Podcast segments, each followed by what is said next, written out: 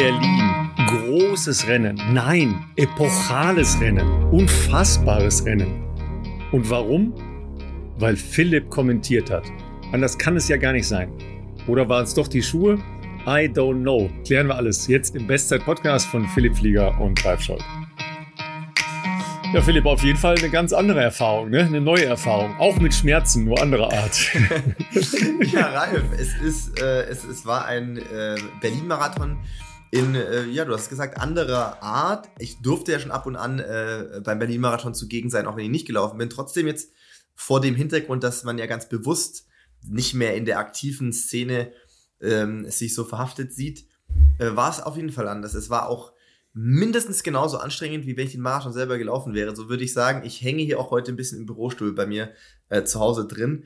Äh, generell die letzten Tage, seit ich zu Hause bin, bin ich äh, ein bisschen im, ja, wie soll ich sagen, im, im Marathon Blues wahrscheinlich, obwohl ich gar kein Marathon gelaufen bin, aber ich bin auch ein bisschen erschlagen gewesen und äh, ein bisschen erschöpft, weil diese knappe Woche Berlin doch äh, recht intensiv war, auch sehr, sehr schön. Äh, das möchte ich auch sagen. Es war sehr schön, aber es war sehr voll und es waren viele kurze Nächte und viel äh, Hetze. Ich, ich wollte gerade sagen, es war jetzt nicht gerade ein Kurlaub, ne? also so sagen wir mal von den Basics hier. Ne? Also meine Stimme geht heute also wieder, aber ich sehr schön ausgeschlafen, genau, sehr schön ausgeschlafen, wenig gesprochen, ja. Viel viel getrunken, also antialkoholisch und so weiter. Da war ja eine Menge dabei, logischerweise. Ne? Da war eine Menge das ist auch dabei. anders, als wenn du äh, Athlet gewesen wärst, ne? Ja, also man ist als Athlet natürlich die Tage zuvor, also sicherlich äh, ganz anders angespannt. Also ich, ich, ich das ist jetzt irgendwie auch schwer äh, zu erklären, glaube ich. Also ich, es war der relaxteste Berlin-Marathon, glaube ich, bezogen auf meine innere Anspannung, bei dem ich da war, obwohl ich ein ziemlich volles Programm hatte. Aber dafür ist ja im Zweifelsfall dann Felix da, der dann mich irgendwo hinstellt, wo ich irgendwas machen soll oder in irgendein Auto reinsetzen, wir fahren irgendwo hin. Der hat das natürlich immer sehr gut im Blick, wann ich wo äh, zu sein habe. Insofern ist es ja auch angenehm zu wissen, ähm, dass sich da jemand anders drum kümmert. Und wenn man dann wo ist, man funktioniert natürlich, das, das klappt doch alles äh, und man hat auch immer Zeit für einen kurzen, ähm, kurzen Smalltalk und ein Foto, äh, wenn man auf der Messe jemanden ähm, spontan trifft, das ist auch alles schön. Aber die ähm, Ereignisdichte, so würde ich es vielleicht sagen, Ereignisdichte sowohl in den Vortagen als auch am Sonntag selber, die war natürlich äh, ausgereizt bis zum geht nicht mehr. Und ähm, das ist ja dann so, wenn man im, im Machen ist, dann kriegt man das alles auch recht gut hin. Und dann war es auch noch eine sehr kurze Nacht, Sonntag auf Montag, kann man ja sagen, wir waren um 5 Uhr irgendwann wieder im Hotel. Und da ist mir dann eingefallen im Hotel, dass ich jetzt fast 24 Stunden wach war, weil mein Wecker morgens um 35 genau. ging, weil Barbara ja aufgestanden ist, um ja, Marathon zu laufen. Also ihr, ihr, ihr müsst wissen, ne, also es ist halt so, eine, ähm, so ein Ritual, dass alle, die so ein bisschen näher beteiligt sind, am Abend halt nochmal größere Teile der Strecke abgehen und nochmal gucken, was da so los ist und so. So ist es. Also nicht. also, wobei, ich muss ja sagen, ich war letztes Jahr tatsächlich zum ersten und auch einzigen Mal, weil ich äh, jetzt am Sonntag nicht da sein konnte, auf dieser äh, Finisher Party in, äh, im, im Metropol, also einem ehemaligen Theater, danach dann im großen Kino, jetzt Veranstaltungssaal, weiß gar nicht, ist das ein Club? I don't know. Hm, ich glaube ja.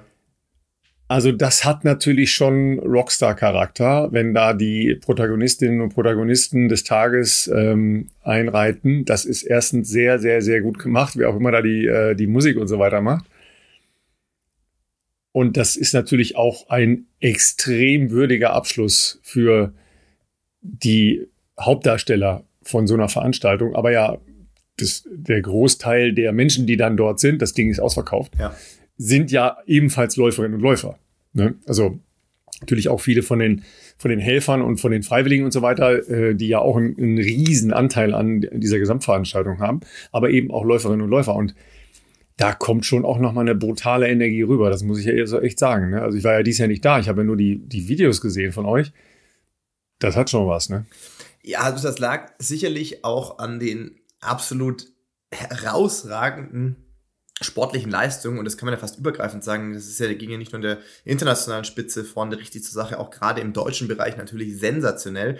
Und es ist natürlich schön, das ist, ich wiederhole mich hier gerne, es ist schön, dass Laufen eben dann doch kein elitärer Sport ist, sondern da wird dann auch zusammen gefeiert. Ja, Elliot war jetzt nicht ganz so lange da, aber für den deutschen Athletinnen und Athleten waren doch einige auch ein bisschen länger da.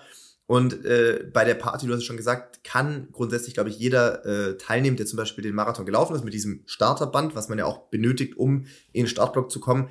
Klar, die müssen wahrscheinlich irgendwann zumachen, äh, wenn die Kapazitätsgrenzen erreicht sind. Das war auch echt brechend voll.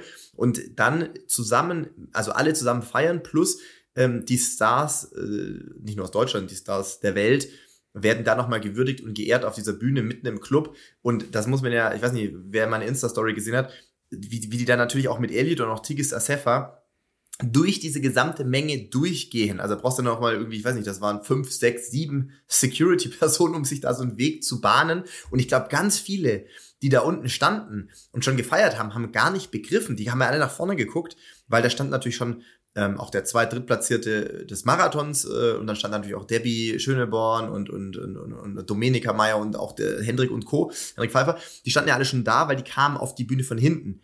Aber ähm, Tigis Asefa und Elliot Kipchoge, die wurden von hinten durch diese Menschenmasse ähm, da durchgeführt. Und ich glaube, ganz viele haben ganz spät erst begriffen, dass sie wirklich neben Elliot Kipchoge standen. Und ähm, da gab es ganz viele Aha-Momente. Und ja, die wurden natürlich da, du hast schon gesagt, wie Rockstars im Prinzip abgefeiert. Also wenn Elliot Bock gehabt hätte auf Stage Diving, ich glaube, der hätte das ausprobieren können. Das hätte gut funktioniert auf jeden Fall. Ja gut, er ist ja, er ist jetzt auch nicht so ein Schwer, kilomäßiges Schwergewicht, Schwergewicht dass das ein Problem gewesen wäre für die Menschen dort. Ja.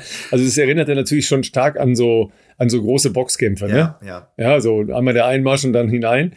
Also das, ähm, aber nochmal, die, die Gesamtveranstaltung hat eine, eine hohe ähm, würdige Abschlussatmosphäre für so ein Wochenende. Ja. ja. Und dass es dann äh, logischerweise ein bisschen, ein bisschen später wird, weil das ja auch so eine Veranstaltung ist, wo ähm, sehr viele Menschen einfach Dinge loswerden müssen, die sich so über den Tag und über das Wochenende angestaut haben. Ne? Man, äh, man reflektiert ja da ganz, äh, ganz stark halt auch, ja, und diskutiert natürlich dann auch schon viele Dinge. Äh, das ist ja klar. Machen wir gleich auch, weil es gibt ja ähm, doch durchaus ein paar Sachen, die die wirklich äh, fantastisch, faszinierend, äh, auch mit Fragezeichen. Ähm, vielleicht können wir die eine oder andere kleine Erklärung schon äh, beisteuern, weil Philipp und ich schon äh, uns äh, auch international ziemlich äh, umgetan haben und auch schon Dinge ausgetauscht haben, äh, bevor wir hier heute angefangen haben, die, äh, die sehr, sehr spannend sind, die, die, die unterschiedliche Dimensionen als heran Tasten an äh, Verstehen von Leistungs, äh, ja, der Sprung ist schon fast zu klein gesagt, ja, von Leistungsexplosionen, ja vor allen Dingen bei den Frauen. Und das war ja nicht nur Asefa ganz vorne, sondern auch das, was dahinter passiert ist. Ähm, und das, das mal irgendwie greifbar zu machen. Auf der anderen Seite ist es ja auch einfach dieses Erleben. Ne? Äh, es war ja einfach ein großartiger Tag, weil das Wetter ja so close to perfect war. Ja, es war morgens im Vergleich zu den Tagen vorher kühl. Es war sonnig, es war gar kein Wind erst, dann leichter Westwind, was ja, dir mindestens mal 10 Kilometer äh, Rückenwind besorgt, also auf, auf gar keinen Fall Gegenwind, aber leichten Rückenwind. Das waren halt alles Bedingungen, die, die wirklich extrem gut waren. Und es war nicht bei weitem nicht so warm wie letztes Jahr, wo ja dann doch vor allen Dingen ähm, viele im, weitere im Feld dann äh, sehr gelitten haben. Und ich habe auch das mag ein subjektiver Eindruck sein, aber ähm, ich hatte den Eindruck, dass halt eben auch im Gesamtfeld der Läuferinnen und Läufer unfassbar viele mit krassen Leistungssprüngen waren. Ja.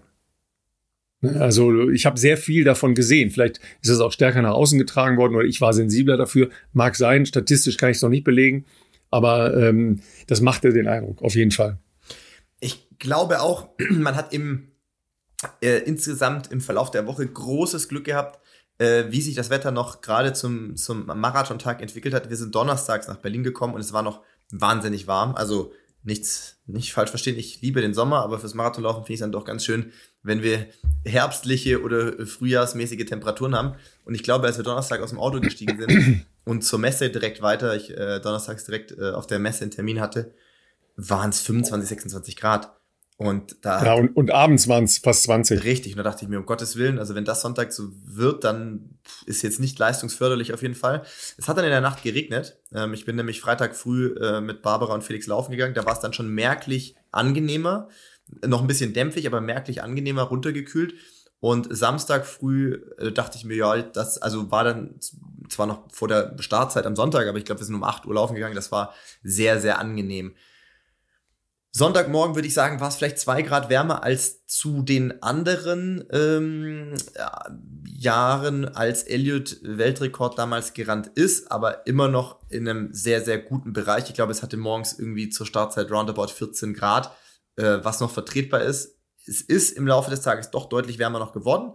Ich glaube, es hat viele ähm, aber es haben viele gut weggesteckt. Also ich weiß noch, als ich aus dem Eurosport-Studio raus bin, um wieder Richtung Ziel ähm, mich zu bewegen, dachte ich so mit, weißt du, mit Pulli und T-Shirt und äh, langer Hose, äh, dunkler langer Hose, dachte, uh ja, also jetzt wird schon langsam warm. Da hatten wir dann, glaube ich, so 18 Grad, geht noch, ja, aber da war es dann halt schon zwölf, halb eins oder so. Und wir wissen ja, mit Start versetzt, ähm, also versetzten Startwellen und äh, Leute, die natürlich auch vier Stunden, fünf Stunden laufen, für die ist es dann sicherlich auch in eine Region gekommen, wo man dann irgendwo bei 20 Grad waren. Aber äh, insgesamt, äh, du hast schon mit dem Wind angesprochen, waren die Bedingungen extrem leistungsförderlich. Plus, da muss man vielleicht auch einen Blick werfen, ein bisschen hinter die Leute ganz vorne. Also natürlich schon ganz vorne auch absolute Topzeiten, da kommen wir alles im Detail noch dazu.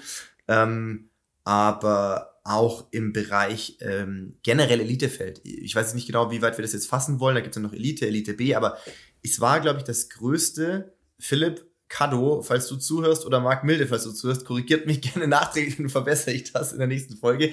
Aber ich meine mich mit denen zu unterhalten haben, dass es, glaube ich, das größte, sprich dichteste Elitefeld auch ever war. Und ich habe auch mit Hendrik Pfeiffer im Vorfeld des Rennens natürlich gesprochen, da hat er auch mal gemeint, mit seiner zu der Zeit noch gültigen Bestzeit von zwei Stunden zehn war er irgendwie auf Platz 40 oder sowas. Das muss ich mir vorstellen, Platz 40 in der Meldeliste. Das ist nur ein Beispiel, wo ich sage, das ist einfach extrem groß und dicht gewesen, sodass du auch ohne Tempomacher ähm, sicher Leute hattest, wo du noch zusammen laufen kannst. Ich erinnere mich noch, 2021, mein letzter Berlin-Marathon, letztes Jahr habe ich ja nur für Johannes Motschmann gepaced, äh, 2021 bin ich bester Deutscher gewesen. Ja, okay, war Corona-Marathon und generell ähm, einer der ersten größeren, eine der ersten größeren Laufveranstaltungen, die jetzt wieder so stattgefunden hat. Das war ja dann schon wieder von den Teilnehmerzahlen in einem fünfstelligen Bereich auf jeden Fall. Es war ein Tag, wo sehr schnell sehr warm geworden ist. Ich weiß, dass damals Bekele äh, und andere die Ambition hatten, Richtung Weltrekord zu laufen. Und Angangstempo war, glaube ich, auch 2.02. Die sind am Ende mit 2.07 ins Ziel gekommen. Und äh, ich dachte mir, vielleicht kann ich einen 2.11, 2.10 probieren und bin mit 2.15 ins Ziel gekommen, weil es ab Halbmarathon relativ schnell relativ warm geworden ist. Trotzdem bin ich mit einer 2.15, deswegen sage ich das, bin ich damals, glaube ich, auch 15. geworden oder sowas. Also das ist in ganz anderen Dimensionen schon gewesen von der Qualität des Starterfeldes. Und ich glaube, dass sich das sehr gut befruchtet hat ähm, in, in diesem Bereich auf jeden Fall, was zu sehr, sehr vielen Bestzeiten, glaube ich, auch geführt hat. So, jetzt weiß ich gar nicht, wo, wo wir jetzt äh, mit den Blöcken, äh, die wir so vor uns haben, noch anfangen wollen. Übertragung an, dann habe ich das hinter Nein, nein, nein, pass auf, wir, wir, fangen, wir fangen erst mit was Positivem an. Ja? Weil ich, ich möchte gerne mit was Positivem anfangen und äh, irgendwie schaffen wir auch was Positives zum Aufhören. Ja, äh, Da bin ich ganz sicher. Wir fangen mal mit, mit was wirklich äh, Grandiosem an, ja. ja? Und ähm, ich habe das auch schon ja geschrieben auf Insta, aber ich finde es, deshalb sage ich das hier auch sehr gerne und gleich, gleich am Anfang nochmal. Grandios, deine Frau Barbara. Ja. Also, ja, äh, ja, also hast du schon wieder vergessen, nee. ne? Die ist übrigens gelaufen am Sonntag. Ich hatte gar nicht auf dem Schirm, ich hatte gar nicht auf dem Schirm, dass, dass wir über sie heute sprechen, deswegen war ich jetzt überrascht. Ich dachte, du kommst Ja, das, deshalb mache ich das ja. ja, ja deshalb mache ich das ja. ja. Ja. Das ist tatsächlich. Ähm, du mir Favor 308 Schön. einfach, ich, ich sag's mal, einfach mal so, nachdem äh, vor wann? 14 Monaten eure Tochter geboren ist? Zehneinhalb. Noch so wenig. Ja. Zehneinhalb. Also ey, ganz, ganz dickes Chapeau. War ja sowieso Tag der Frauen irgendwie, ja.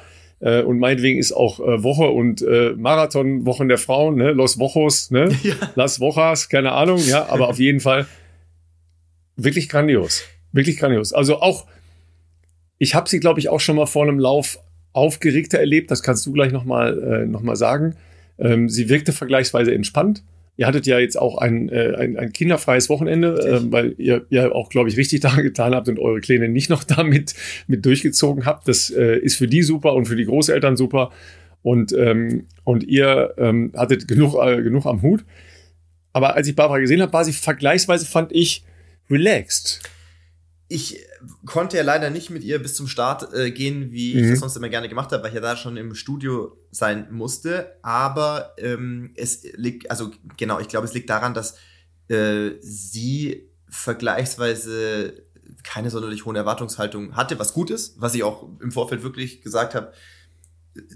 das ist jetzt hier alles Neuland, ne? Unsere Kleine vor gut zehn Monaten erst geboren die Idee, diesen Marathon zu laufen, die kam jetzt auch erst im Verlauf des Sommers. Das war jetzt nicht so, dass schon vor sechs Monaten, sieben Monaten irgendwie auf einmal so die Idee da war, wir laufen, oder was heißt wir, sie läuft den Berlin-Marathon, sondern sie hat natürlich gesagt, sie möchte sich wieder ähm, ein normales Fitnesslevel erarbeiten ähm, und hat dafür äh, im Sommer dann auch wieder relativ viel, also was viel, er ja, ist immer relativ. Zu der Zeit, als sie damals ihre Bestzeit gerannt ist, vor fünf, sechs Jahren, ist es natürlich vielleicht die Hälfte davon, aber sie wollte einfach regelmäßig in der Woche laufen, vier, fünf Mal und hat relativ schnell gemerkt, dass ihr vor allem ähm, die Longruns gut tun. Also die längeren Läufe, da reden wir am Anfang mal von 20 Kilometern, 25 Kilometer, das hat ihr relativ schnell wieder Spaß gemacht und hat gemerkt, ähm, wenn sie diese Läufe macht, kommt die Fitness auch relativ schnell zurück. Und ich glaube, wir waren bei Jan Kerler, den ihr ja auch kennt, weil er bei uns im, äh, im Podcast ja auch schon jetzt schon zweimal zu Gast war.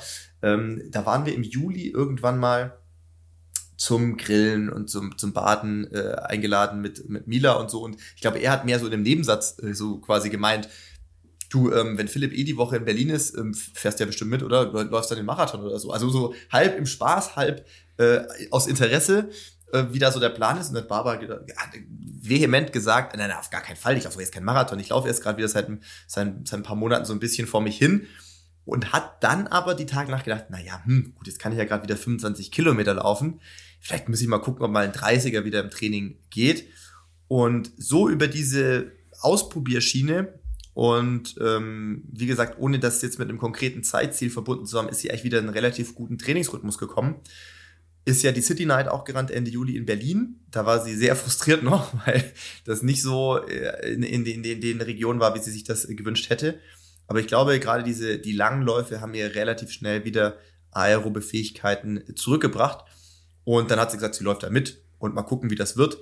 Ihre Bestzeit, das wissen ja auch manche hier, die, die ist von 2017, glaube ich.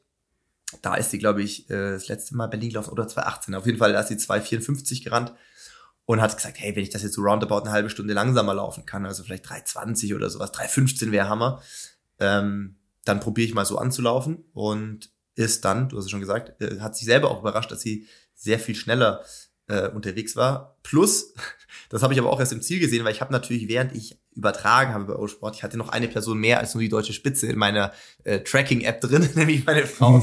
habe ich schon gesehen, ui, das ist aber... Und man kann nur, man kann nur zehn tracken. Genau, ich ne? musste ja. eine, eine musste ich opfern. Nee, es ja. ist perfekt ausgegangen. Es ist, äh, es ist ausgegangen. äh, ich habe gesehen, sie ist deutlich schneller. Kipchoge hast du weggelassen, die Zeiten kriegst du eh. Die hatte ich von Helmut Winter in einem separaten Ding tatsächlich auf. dachte, ich ein Kipchoge, den mache ich, den mach ich in einem separaten Tab am, am MacBook. ähm, nee, da habe ich schon gesehen, dass sie deutlich schneller unterwegs ist, als sie vorhatte und dachte mir, hm, ja, mal gucken, wie das wird. Hat sie aber sehr gut durchgezogen und das mit einer gewissen Challenge, äh, die ich gar nicht äh, vom Tracking nicht sehen konnte, äh, über natürlich den weltbesten Manager, den man haben kann, sprich Felix Flinke, der hier vielleicht auch die Folge hört, ähm, gab es natürlich die Möglichkeit, dass sie Flaschen abgeben konnte, so wie sie es ganz früher auch schon gemacht hat. Ähm, nur kleines Problem war, dass manche ähm, Helfer, sagen wir mal, ich will hier niemanden bashen, aber die waren ein bisschen übereifrig im, äh, im Abbauen. Ach so, und dann haben die gedacht, okay, jetzt, die sind jetzt durch, ne? Ah, Richtig, ja, okay, und dann okay, hat sie, glaube ich, nur ja, aber vier von ist natürlich auch aus deren Sicht so ein bisschen nachvollziehbar, Klar. logischerweise, ne? Ja. Klar, also es gibt den Bereich äh, Elite und Sub-Elite und es gibt eigentlich auch noch, und darunter mhm. fällt eigentlich Barbara eher ähm, Special Guests, sage ich jetzt mal, die vom SCC mhm. auch eingeladen sind, die äh, die Möglichkeit haben, der kennst du doch auch, hast bestimmt mitbekommen, der, jetzt muss ich gucken, ist es der Prinz oder der König? Der Prinz, glaube ich, von Dänemark. Der läuft doch jedes Jahr, glaube ich, den Berlin-Marathon mm, mit, mit seinem ja, ja. Personal Pacemaker. Der kann natürlich auch da seine Flaschen abgeben. Ähm, und der wird, weiß nicht, was der, der ist schon ambitioniert, aber ich weiß jetzt nicht, was ihm seine Bestzeit ist. Aber ja, äh, long story short, ähm, mit über drei Stunden haben die wahrscheinlich nicht mehr gerechnet und deswegen waren halt vier von acht Tischen ähm, abgebaut, unter anderem auch, glaube ich, die 35 oder die 40, also da, wo man es eigentlich schon, wo man es brauchen könnte, weil man auch wirklich. Wo man jetzt gerne noch ein Stückchen Kuchen hätte. Wo man Durst ja. hatte, ja. ähm, da, das war dann jetzt nicht ganz so optimal, aber nee, ganz tolle ähm, Geschichten drumherum, auch bei ihr, äh, wie, wie man das so oft ähm, ja hört, dass der Marathon tolle Geschichten produziert. Damit meine ich jetzt gar nicht die Leistung nur, sondern ähm, hinten raus hat sie schon gemeint, klar, Vorbereitung, wie gesagt, jetzt eher so ein bisschen Impro-mäßig gewesen. Und dann bei 35 ist halt so, da wird der Marathon ja immer hart, wisst ihr auch zu Hause. Und dann hat sie. Ich weiß es nicht, zum Glück. Ja, hat sie jemanden überholt, der, ähm, den sie also gar nicht kannte. und der eigentlich im Begriff war, glaube ich, aus dem Rennen rauszugehen oder äh, wie war das jetzt? Äh, oder, oder zumindest gegangen ist. Ähm, und er hat ihre, also ihre Nummer steht halt auch, stand Barbara drauf, äh, hat dann sie offensichtlich irgendwie erkannt, ist dann mitgelaufen neben ihr und hat er gefragt, ob er sie, äh, ob er sie irgendwie unterstützen kann oder sie begleiten kann noch bis ins Ziel. Und äh, er hatte wohl einen nicht so guten Tag ähm, und, und konnte auch nicht mehr das äh, absolvieren, was er so vorhatte. Benedikt heißt er, glaube ich. Oh, gefährliches Halbwissen. Ähm, also falls du zuhörst, Benedikt, ähm, besten Dank. Äh, ich habe sehr viel Gutes gehört und er ist dann quasi Hoff, mit. Hoffen wir erstmal, dass er Benedikt heißt, ja. Ja, doch, ich glaube. Ähm, und und äh, genau, sie haben äh, ist mit ihr ins Ziel gelaufen, hat sie angefeuert, hat die mal irgendwann ähm, ja genau irgendwie so, wie das halt so ist, dann mal ein bisschen gepusht und so. Und äh, ja, das ist halt schön. Ne? Und dann hatte sie irgendwie im Ziel dann gefragt, ja, woher er denn weiß, ähm, wer sie ist und äh, überhaupt, weil er steht, ich glaube, auf ihrer Nummer stand ja nur der Vorname praktisch. Und ja, steht nur der Vorname. Genau. Und, mhm. äh, und dann hat, hat er wohl gesagt, naja, äh, dass du dich da wunderst, wenn man einen berühmten Mann hat.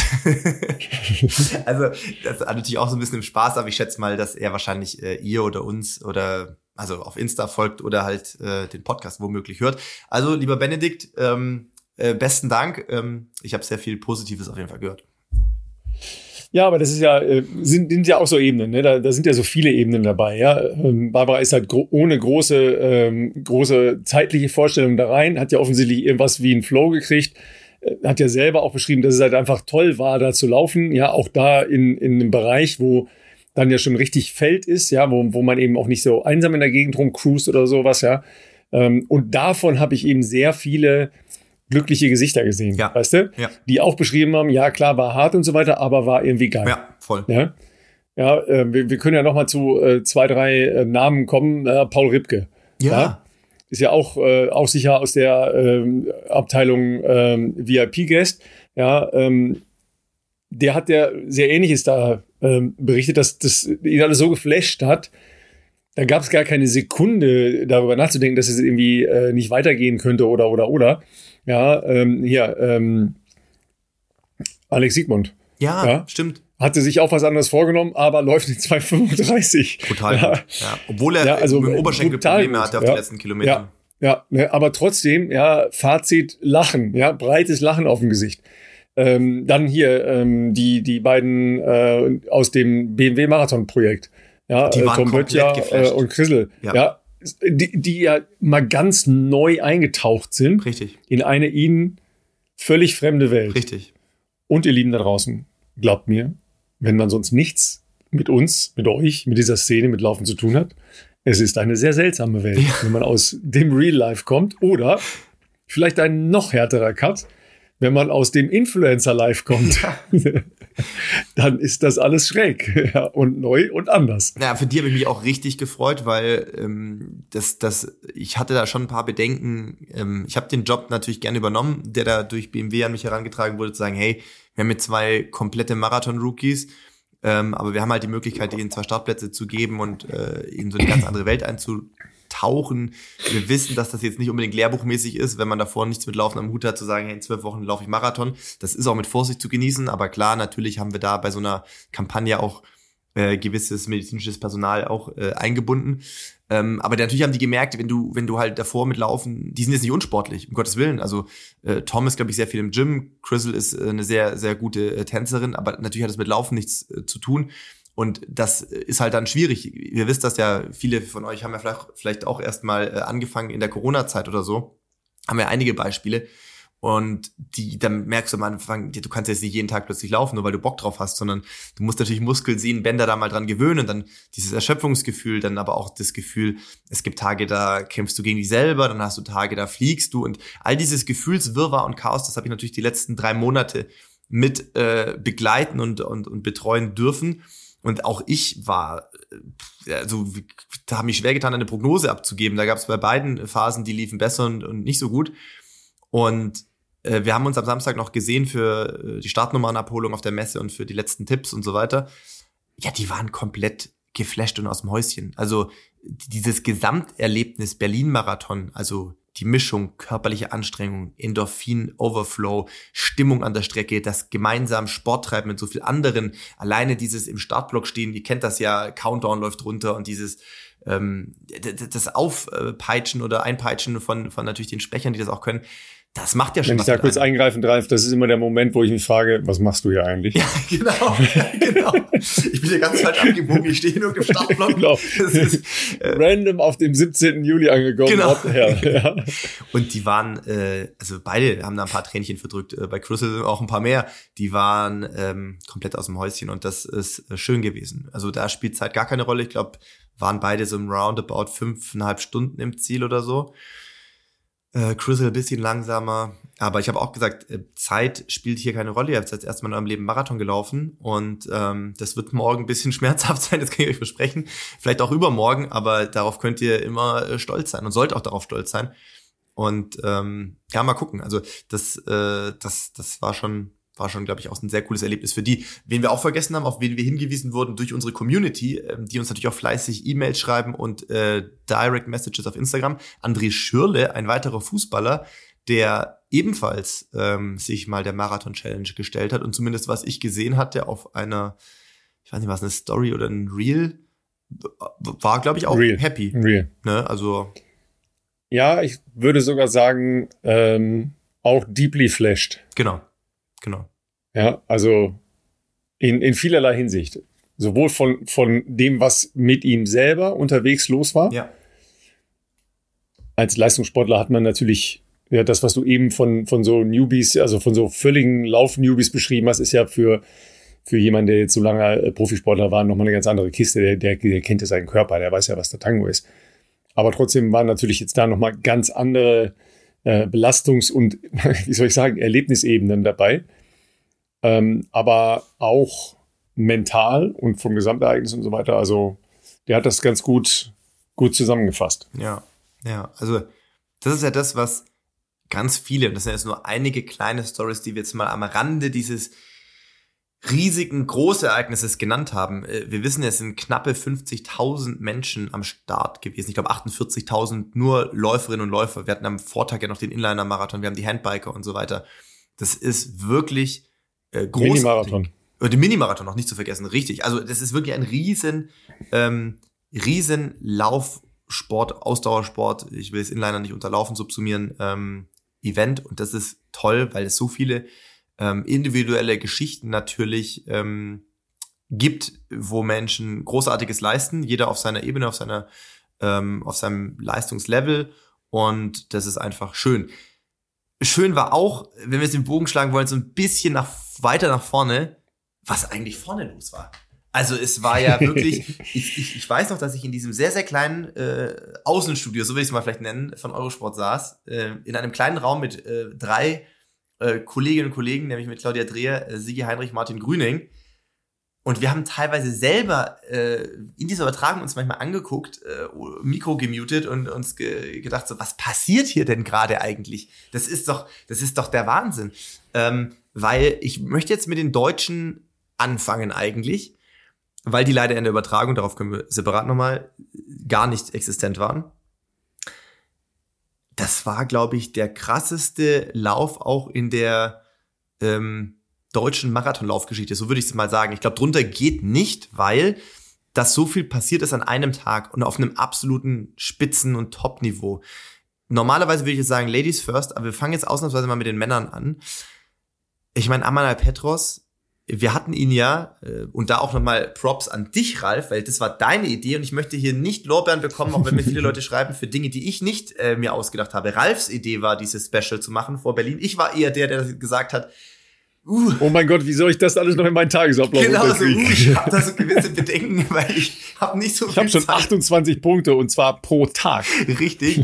Nein, das war Ralfs Idee und ich bin sehr, sehr froh, dass wir das gemacht haben, weil ganz viele von euch geschrieben haben, ähm, wie cool sie dieses Special fanden, auch wenn es ein bisschen, ähm, nein, was heißt hemdsärmelig produziert, ist der falsche Eindruck, es war sehr hochqualitativ produziert, weil dein Freund Marco uns da quasi ein eigenes Studio aufgebaut hat. Ich meinte mir hemdsärmelig, dass da mal Leute zwischendrin reinkommen, weil sie die Tür nicht sehen und dass da Geklapper ist und Ja. so. Das ließ sich nicht vermeiden, weil wir da einfach in diesem Hotel waren und mussten einfach die Räumlichkeiten nutzen, wie wir sie bekommen haben und die Zeitslots zu nutzen, wie wir sie gekriegt haben. Also da war viel auch Improvisation dabei, aber es war sehr cool, glaube ich, ähm, die Vorfreude auf dieses Event ähm, hochzutreiben, weil wir auch einfach Glück hatten mit den Gästen, die äh, trotz auch äh, Anspannung, trotz äh, anderer Verpflichtungen und auch spontaner Gäste wie Patrick Lange, ähm, die einfach Bock hatten, sich da kurz mal ins Mikro zu setzen. Also das war Ralfs Idee und die kam sehr, sehr, sehr gut an. Das war schon mal Punkt eins. Ja, vielleicht nochmal für euch so als, als Zahlen. Äh, normalerweise haben wir mit einer Folge in einer Woche so sechs bis 7.000 äh, Abrufe. Ja, ähm, dank eurer äh, größer werdenden Zahl an äh, Followern bei uns und ähm, unserer Community ist das so im, im äh, Monatsmittel bei zwischen 55 und 60.000. Genau, ja, bezogen auf weil alle Folgen, die gehört relativ, werden quasi. Genau, auf, auf, weil relativ viele Folgen im Nachhinein noch nachgehört werden. Genau. Ja, das ist so, äh, so grob unser, äh, unser Stand im Moment, der sich auch durch den Sommer extrem nach vorne entwickelt hat. Ähm, und alleine durch die vier ja kurzen Folgen, die wir letztes Mal, äh, letzte Woche gemacht haben, hatten wir ja bewusst so gemacht, dass wir so im Gesamtoutput ähnlich auskommen wie eine Folge, aber es waren ja dann vier Folgen, haben wir jetzt schon 26.000 nur diese vier Folgen in dieser einen Woche bis heute. Krass. Ja, und das ist natürlich ein immens äh, größerer äh, Abrufbereich. Natürlich sind da jetzt ja viele von euch dabei, die dann alle vier Folgen äh, gehört haben und dadurch kommt diese äh, Vermehrung zustande. Aber ähm, wir hatten da ja auch, sagen wir mal so, einen, einen Angebotsdruck an Menschen, die ähm, bereit waren, mit uns zu reden. Richtig. Ja, wir waren ja, wir waren ja super happy mit Marc Milde, weil wir da halt mal hinter die ganze Nummer gucken konnten, bevor es angefangen Voll. hat. Und sehr vieles davon hat sich ja dann auch tatsächlich an dem Wochenende wiedergefunden. Ja, also von äh, den Dingen, die für die Top-Leute für das große Feld, aber zum Beispiel auch für die ähm, Aktivisten da der letzten Generation äh, gedacht worden ist im Vorhinein. Das ist übrigens vor Ort noch viel größer geworden, als wir das in der Folge ähm, ja. Da haben wir es, finde ich, nur angerissen, hatten, ne? genau. Mhm. Und das ist dann wirklich ein äh, omnipräsentes Thema gewesen im Hotel und auch bei allen P PKs, die da noch stattgefunden haben, weil die Veranstalter, glaube ich, wirklich große Angst hatten, dass da irgendwas passiert ähm, was zum Abbruch der Veranstaltung führen würde oder gegebenenfalls sonst auch Menschen äh, zu Schade kommen, weil zu Schaden kommen, weil man das gegebenenfalls auch nicht alles so mehr einfangen kann. Ähm, das war wirklich ein ganz großes Thema. Das hatte ich in der Folge noch gar nicht so richtig auf dem Schirm. Ich habe dann natürlich auch nochmal ähm, behind the scenes eben auch mit leitenden Verantwortlichen aus der Geschäftsführung und so sprechen können. Die hatten da wirklich ähm, glaube ich, große Bedenken. Und ich wiederum, das kann ich vielleicht auch noch ergänzend anführen, ich habe erst danach, als ich im Zielbereich war, mitbekommen, dass überhaupt was passiert ist. Also wer die Übertragung gesehen hat, wird vielleicht festgestellt haben, dass wir mehrfach in der Übertragung gesagt haben, als ja dann Gott sei Dank äh, doch nichts passiert und hatten die Leute einsehen und sie hatten ihre Publicity und so weiter, ist ja alles toll, weil wir ja live waren und dann nur Studiobild hatten. Das heißt, wir haben dann den Einspieler gesehen, kurz vorm Start und in diesem drei Minuten, vier Minuten ist das passiert und als wir dann umgeschaltet haben und die Athleten vorgestellt wurden, haben wir gar nicht gesehen, ähm, dass da tatsächlich naja, eine Aktion im versucht im Weltbild, wurde. Im Weltbild gab es das ja auch nicht. Genau. Das gab es von Fotografen nachher und, genau. und von äh, in Social Media, aber äh, im Weltbild gab es das nicht. Ähm, ja, wir waren aber noch bei, bei, bei unserer Aufzählung. Ja. Äh, sehr, sehr früh hatten uns ja schon ähm, Debbie und Rabea zugesagt. Richtig. Wahlheimat selber gelaufen, ähm, wie wir jetzt ja alle wissen, leider bei Rabea nicht so gut gelaufen, hat sie ja schon ein bisschen antizipiert da in unserer Folge. Äh, Debbie sicher auch nicht da, äh, wo sie hin wollte an, an dem Wochenende. Aber einfach fantastisch, dass die gesagt haben, ja klar, Samstag haben wir Zeit für euch. Großartig, ja. Ähm, dann, ähm, Amana war noch nicht bei uns im, im Podcast, müssen wir sicher auch nochmal ausführlich behandeln, ja, Folge. aber sagen wir mal, ja, die, äh, die, die Energie, die er ja da schon verspricht, versprüht hat und die wir ja natürlich in dem unmittelbaren Kontakt mit ihm, das ist übrigens auch mal ganz schön, dass man mit seinen Gästen an einem Tisch sitzt Stimmt. ja, und in einem Raum ist ja. und sicher auch vorher und nachher noch mal ein bisschen parlieren kann. Die haben wir ja schon wahrgenommen. Und wir haben gedacht, boah, wenn, wenn das so aufgeht, dann wird das ein großes Rennen von ihm. Ja. Ähm, plus, er hat ja den Schuh mitgebracht. Nee, du hast den Schuh äh, aufgetrieben, den er ja dann, dann rennen wollte, aber das war ja ein Connect irgendwie. Ja, ich ne? habe ja? äh, hab, hab jemanden getroffen im Hotel, wo ich weiß, dass die, die haben vielleicht, sage ich jetzt mal, der war dann so ja. unter aus dem Rucksack raus. Der ist aber in einer Stunde wieder bei mir da, weil sonst kriege ich Ärger. So. ja, ja. Äh, gut, weißt du, man denkt ja erst, alright, just another shoe. Wie wir jetzt wissen, doch ein bisschen was anderes. Damit befassen wir uns gleich noch. Äh, ja, bleiben Sie dran. Nach der Werbung geht es weiter mit diesen Schlagzeilen. What the hell is about this shoe? Where do I get it? How much does it weigh? Und überhaupt. Und dazu Patrick Lange, äh, ja. was einfach toll war, dass er gesagt hat, ja klar, ich komme vorbei, ich habe Bock, ja, ähm, weil der uns ähm, einfach ja auch immer, immer äh, einfach tolle Ebenen gibt, ja, äh, sind für uns schon wieder tausend Anknüpfungspunkte für neue Folgen, neue Themen, neue Ideen. Macht einfach Spaß, ist so. Ne? Absolut. Und Amanal fand ich, ähm, ist ja ein, der kann schon manchmal also der ist oft sehr lustig und oft auch ein bisschen ein Vogel und so. Das meine ich gar nicht negativ, sondern einfach im besten Sinne des Wortes. Der ist einfach auch ein Entertainer. Aber ich fand, er hat sich im Vorfeld des Marathons ähm, sehr, sich selbstbewusste Ziele gesetzt und geäußert. Aber er hat auch, wie du schon sagtest, er wirkte, als ob er in sich ruht und ähm, er, glaube ich, wusste, dass er in einer sehr, sehr, sehr, sehr guten Verfassung ist und dass das sein Tag werden kann. Und er hat seinen Worten äh, Taten folgen lassen. Er hat gesagt, er möchte eine 204er Zeit probieren. Und das ist, hat er on point hinbekommen. Und ähm, das ist auch nochmal eine, also nicht, dass die 206 nichts war, die war ja auch schon außergewöhnlich, ähm, außergewöhnlich stark. Aber den eigenen Rekord nochmal in so eine Sphäre zu verbessern, ist schon, das ist, das ist Weltspitze, muss man sagen. Also vielleicht, wenn man jetzt mich, mir irgendwie einen Strick drehen will, dann würde er jetzt wahrscheinlich sagen, Wortklauberei müsste man wahrscheinlich sagen, erweiterte Weltspitze, wenn man sagt, okay, 202, aber der war brutalst. Also 20458, das ist ein Wort. Und ich würde mal sagen, das ist auch noch nicht das Ende der Fahnenstange, glaube ich, bei ihm. Ähm, das war, war großartig. Wir haben viele tolle Schweizer Leistungen auch gehabt. Ich weiß, ich springe so ein bisschen, aber mir fällt natürlich jetzt direkt ein, weil bei mir ist jetzt Amanal in meinem Kopf verknüpft mit äh, Tadese Abraham, weil ich ja weiß, dass die die ganze Vorbereitung zusammen gemacht haben. Und, und, du ihn ja auch gut kennst, logischerweise. Ne? Hier hinter mir äh, ist ja das Foto von uns beiden äh, von Rio 2016. Ja. Ähm, und der, ähm, der ist ja auch äh, jetzt 41 Jahre alt, ist 20510, glaube ich, gelaufen, ganz genau. Das ist der äh, neue Schweizer Rekord, also auch seinen eigenen Rekord verbessert. Plus, ähm, es ist ein neuer Masters-Weltrekord in der M40, den er keinen, keinem geringeren als Kenisa Bekele abgenommen hat. Also auch das wirklich outstanding. Ähm, Fabian Schlumpf, der Vollständigkeit halber neue Schweizer Rekordhalterin, auch den eigenen Rekord verbessert. Kurz, aber wir müssen kurz die Männer. Wir machen erst die deutschen Männer, sonst wir springen zu sehr. Also, ja, ja. Natürlich auch äh, Samuel Fitwi ähm, muss man, also der ist, finde ich, geht manchmal in der öffentlichen Wahrnehmung leider so ein bisschen unter.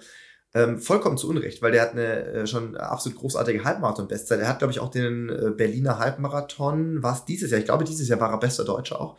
Ähm, hat nur ein bisschen Pech gehabt mit seinem Marathondebüt, das glaube ich in Sevilla war Anfang des Jahres. Also Pech, kann man auf hohem Niveau, er ist eine 2.12 gelaufen. Ja, das ist ja alles kein Beinbruch. War da auch schon, glaube ich, eine Sekunde schneller als meine damalige Bestzeit. Ähm, aber Was eine Unverschämtheit ist. Nee, ich sag mal, für jemanden, der 60, 60 61 Halbmarathon laufen kann, ist, kann, ich da, kann ich damit leben. Also das ist natürlich, das ist natürlich vollkommen, vollkommen gerechtfertigt. Und natürlich ist auch absehbar, dass wenn jemand so eine Halbmarathon-PP hat, viel schneller äh, einen Marathon laufen können sollte. Und das hat er jetzt genau in Berlin gemacht. Er hat da nicht den Kopf in den Sand gesteckt, sondern hat ähm, gesagt, hey, okay, der erste Marathon ist nicht so gelaufen, wie ich mir vorgestellt habe, aber ich weiß ja, dass ich Marathon laufen kann oder ich glaube, dass ich Marathon laufen kann und äh, ist auch mutig auf Olympianorm angelaufen, lag lange Zeit sogar in den Hochrechnungen äh, knapp drunter, nämlich auf einer 2,7er Zeit, 2,7 hoch.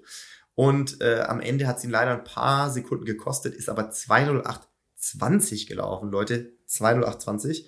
Nicht weit dahinter war Hendrik Pfeiffer, der zwar im Rennen nie mit Samuel, glaube ich, in der gleichen Gruppe war, sondern in der Gruppe dahinter, äh, die sich aber sehr gut gehalten hat und 2,48 gelaufen ist. Auch Riesenbestzeit für Hendrik Pfeiffer. Für ihn ganz besonders wichtig, weil, also erste Zeit unter 2,10, aber vor allem noch wichtiger, äh, die Zeit unter 2,0850, weil das ist die neue Bundeskadernorm für Marathonläufer und damit ist natürlich auch sein äh, Platz in der Bundeswehr-Sportfördergruppe verknüpft, also auch seine sportliche Existenz. Der war danach extrem erleichtert. Ich habe mit ihm und seiner, äh, auch seiner Freundin noch gesprochen, die äh, nächste Woche in Köln äh, ihr Marathon. Diese Woche. Diese Woche, stimmt, wir sind ja schon eine Woche weiter. Jetzt, äh, jetzt Sonntag. Ist der, ist der Jakobitz, die wird ihr Marathon-Debüt geben, aber mit denen gesprochen, was das natürlich bedeutet, was das mit einem macht. Also du, da haben wir auch schon oft drüber gesprochen, Sportförderung in diesem Land, was ist freies Laufen? Also weißt du, wenn du immer diesen Druck im Kopf hast, auch aus äh, existenziellen Gesichtspunkten ist das natürlich alles immer ein bisschen schwierig. Für Hendrik ist es gut ausgegangen. Ähm, und äh, ja, für ihn und für Samuel jetzt leider keine äh, Olympianorm. Ähm, das müsst ihr euch mal vorstellen. Ja, die laufen beide 208. Ja, der dritte. Es ist nicht ausreichend. Mit, mit, es genau, nicht ausreichend. mit ähm, ja. Philemon Abraham, ja, drei Mann in einem 208er Bereich, die aber aktuell nicht zu Olympia fahren würden. Ähm, Philemon Abraham rennt in, Ham äh, in Frankfurt jetzt später noch äh, diesen Herbst. Aber das muss ich mal auf der Zunge zergehen lassen. Ich weiß noch, was das für ein Aufschrei war in der Szene, als Arne Gabius damals den 27 Jahre alten Rekord, glaube ich, war es, von äh, ähm, Jörg Peter äh, verbessert hat, war mit einer 208. Das war so, also mind-blowing. Jetzt haben wir drei weitere Leute, nicht zu vergessen Richard Ringer, der auch 208 gelaufen ist, der hat aber die Norm. Äh, drei weitere Leute, die eine 208 gerannt sind und die stand jetzt nicht nach Paris fahren würden. Das ist Wahnsinn. Also das Niveau hat sich wirklich äh, brutal verbessert. Und auch, das muss gesagt sein, Konstantin Wedel ist auch Bestzeit gelaufen im Bereich von 2, äh, 2 Stunden 12. Ein paar Sekunden, der war lange auch eher auf Kurs 2.10.30, 2.11er Zeit. Ähm, ist dann hinten raus, äh, hat ein bisschen äh, kämpfen müssen. Aber trotzdem, auch das ist eine Bestzeit, die auf jeden Fall ähm, erwähnt gehört. Und bei Samuel Fitwe müssen wir noch eins dazu sagen, weil du das ja vorhin äh, von deiner Frau erzählt hast. Es gab leider noch einen Samuel hm. im, im Teilnehmerfeld. Ah, hast du noch gar nicht mitgekriegt? Mhm. Nee? Ich glaube nicht. Der lief in der Gruppe vor ihm. Und der hat dann natürlich eine Crucial Flasche von Samuel Fitwi ah, eingesammelt. Nee. Weil was stand drauf? Natürlich Samuel. Der hat halt nicht so genau hingeguckt, weil er schon ein bisschen, ja, du weißt selber, ist Stress und so, äh, gar kein Vorwurf. Ja, äh, Stress und hat die Flasche genommen. Ach, das habe ich nicht mitbekommen. Ja, ich glaube, es war Kilometer 30. Ja, ist natürlich schon unangenehmer dann kommst du da, Dann kommst du dahin ja. und deine Flasche ist weg. Panik. Und du denkst, what the fuck? Ja, klar, dann hat er sich wohl irgendwie beholfen mit irgendwas, ich glaube, er hat einfach cooler genommen, aber das weiß ich nicht ganz genau. Ich, er, ich weiß, dass er sich beholfen hat, aber was es genau war, weiß ich nicht. Ähm, ist dann im Laufe des Rennens zu dem anderen Samuel mhm. aufgelaufen, hat den erstmal zusammengefaltet, ja, weil die dieselbe Sprache sprechen oder sagen wir mal derselbe Sprache mächtig sind, ja, hat den kurz zusammengefaltet und hat ihn dann abgestellt. Stark, okay, das ist, das ist, das ist cool. Aber kanntest du die Geschichte oder gar nicht? Nee, die habe ich, die hab ich gar nicht mitbekommen. Ja, okay, die okay, ist, ja. ist natürlich sensationell. Das, äh, Leute, das sind so viele, so viele Kleinigkeiten in so einem Ding. Das allermeiste kommt ja auch irgendwie dann, dann nachher erst, dass das so aufpoppt, ja, weil man kann nicht überall gleichzeitig irgendwie Augen, Ohren, was auch immer haben, ja. Aber es sind halt, äh, es ist schon, schon ein, ein großes, komplexes Wimmelbild. Ne? Ja, da stehst du davor und siehst ein Wimmelbild, ja. Absolut. Also das, ja, das wären alleine schon so viele tolle Geschichten, ähm, die man auch äh, sehr gut in Übertragung hätte zeigen können. Genauso wenig hat man leider äh, wenig gesehen von äh, den deutschen Frauen. Auch die habe ich während des Rennens nur im Tracking verfolgt. Ähm, das war nämlich äh, natürlich allen voran äh, brutale Leistung. Ich weiß nicht, es wäre interessant gewesen, wir hätten eine Umfrage auf Insta noch machen sollen, äh, was für Zeitbereiche ähm, den deutschen Männern und den deutschen Frauen zugetraut werden in der Community. Ich weiß nicht, ob Dominika Meyer, äh, ob da viele auf 223 geklickt hätten im Vorfeld. Ähm, die natürlich also sagen wir so, gut drauf waren. Äh, aber schöne, schöne Grüße, äh, schöne Grüße. Ich hatte mich natürlich vorher zu einem äh, Frauentipp, einem deutschen Frauentipp in einer Insta-Kommunikation hinreißen lassen. Okay, okay. Und ich habe verloren. Ja, weil dass äh, eine Dame aus dem Regensburger Laufumfeld mhm. auf Dominika gesetzt hat. Und ich habe gesagt, ja, Dominika stark, mhm. aber ich tippe deutscher, deutscher Einlauf. Ähm, Debbie vor Dominika und Laura, Laura Hottenrott. Mhm. Ja, ne? ja, ja. Und ich war nah dran, ja, aber nur nah dran. Nah dran, ja. Mhm. Ist, also die Zeit ist wirklich, ähm, also für sie nochmal natürlich sowieso ein krasser nächster Step, aber man muss das auch nochmal ja. so sagen, wie es ist. Es ist die zweitschnellste jemals gelaufene Je. Zeit. Äh, mhm. also eine, einer deutschen Frau, natürlich, okay, Irina Mekitenko als alleinig hat die natürlich schon mehr Zeiten, die auch schon schneller waren, stehen. So, aber also Irina Mekitenko, deutsche Rekordhalterin, danach Dominika Meyer und danach Melat Kieta. Das ist schon krass, weil eine Melat Kieta hat natürlich im Halbmarathon, wir wissen das noch von, äh, wie hieß die Halbmarathon-WM? Das war in Polen in der Corona-Zeit, war ja. das. Ähm, ist die der 105 gelaufen und hat, glaube ich, Silber damals gewonnen. Also das war ja auch schon äh, brutal. Ja, es könnten wieder sagen, okay, mit einer 105 kann man vermutlich schneller noch einen Marathon laufen, aber auf dem Papier ist es jetzt so, Dominika Meyer, 2,23, brutal. Und ich lege mich jetzt schon fest, ich weiß, das sollte man wahrscheinlich nicht machen, aber die fährt auf jeden Fall nach Paris. Also ich sehe jetzt nicht mehr drei Frauen, die schneller als 2,23 äh, von Dominika Meyer rennen. Ist in diesen Zeiten gefährlich, solche Ansagen zu machen, wenn ich jetzt auf die Männer blicke. Aber da lege ich mich jetzt schon mal fest. Ähm, ich denke, Dominika ja, Meyer das, fährt äh, schon sicher. Das, das glaube ich auch, weil das ja tatsächlich auch nochmal wirklich ein, äh, ein bemerkenswerter Unterschied war. Ne? Richtig. Ne? Was für mich auch wirklich extrem cool war, sie ist die ganze Zeit so angelaufen. Richtig. Ne? Also sie ist in einer Gruppe drin gewesen, die auf dieses Tempo hingearbeitet hat und hat das komplett durchgezogen. Ja, und wenn, wenn ihr gesehen habt, und es gab ja wenigstens dann halt ein paar bewegte Bilder am Ende, sie hatte da ja auch noch eine tolle Laufposition und sie war jetzt nicht so, dass sie jetzt auf der letzten Rille da hinten reingekommen ist, sondern die ist halt einfach das brutal toll und stabil durchgelaufen. Ja, ich glaube auch eine extrem gleichmäßige äh, Rennaufteilung äh, wenn ich das richtig verfolgt habe, weil sie war eigentlich die ganze Zeit in den Hochrechnungen immer in dem Bereich. Ja, sehr konstant. Ja, und genau, und die Gruppe dahinter, die war ja dann mit, ähm, mit Debbie, mit ähm, Laura Hottenhott. Rabea ist da nicht mitgelaufen, die war ein Stückchen zurück. Ja, aber die waren ja die ganze Zeit in Richtung 226 und unterwegs. Nicht zu vergessen, Christina ja. Händel. Ja. Die ist ja auch noch genau. davor sogar oder dazwischen quasi irgendwie unterwegs gewesen zu Beginn, meine ich noch. Ja. Und die konnten das Tempo nicht ganz halten da in den Gruppen, ja, mit etwas unterschiedlichem Outcome. Ähm, Debbie war, glaube ich, noch okay mit ihrer Leistung, aber sie sagte ja, das wäre schon für sie ein sehr schwerer Tag insgesamt gewesen. Ja, ja. Ähnlich aber Laura auch, die, die weiß ja, dass das halt nicht genug war, um sich für äh, Olympia zu äh, qualifizieren. Ähm, aber ich glaube, dass die beide auch noch sehr gute Chancen haben im weiteren Verlauf des Jahres. Aber nicht vergessen, Miriam Dattke hat der leider zurückziehen müssen. Die müssen wir jetzt ganz sicher noch in dem Kreis haben. Auf jeden Fall. Ich denke, dass Fabian, die, König, äh, Fabian Königstein ist ja, ist ja im Moment halt mit einer 225 drin im, genau. in dem genau. Kreis. Läuft auch in Frankfurt nochmal.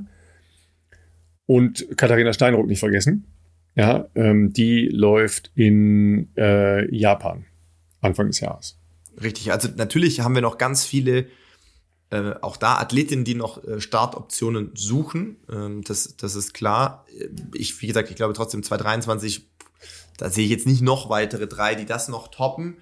Ähm, aber klar, der Melat Kieta vergleichsweise äh, auch hier. Haben vergessen, die, die läuft ja auch nochmal in wahrscheinlich Valencia. Ne? Richtig, ne? und dann ja. muss man ja sehen, dann hat sie ja schon zwei Marathon-Vorbereitungen jetzt seit äh, der Geburt ihres Kindes dann äh, jetzt äh, in den Beinen. Einmal war das die WM-Quali, die sie ja, ich glaube, in Ottawa gerannt ist, äh, mhm. in, im Mai. Dann war dazwischen jetzt nicht so eine lange Vorbereitungszeit möglich auf die WM, wo sie sich, finde ich, super verkauft hat. Das äh, äh kann man gar nicht anders sagen.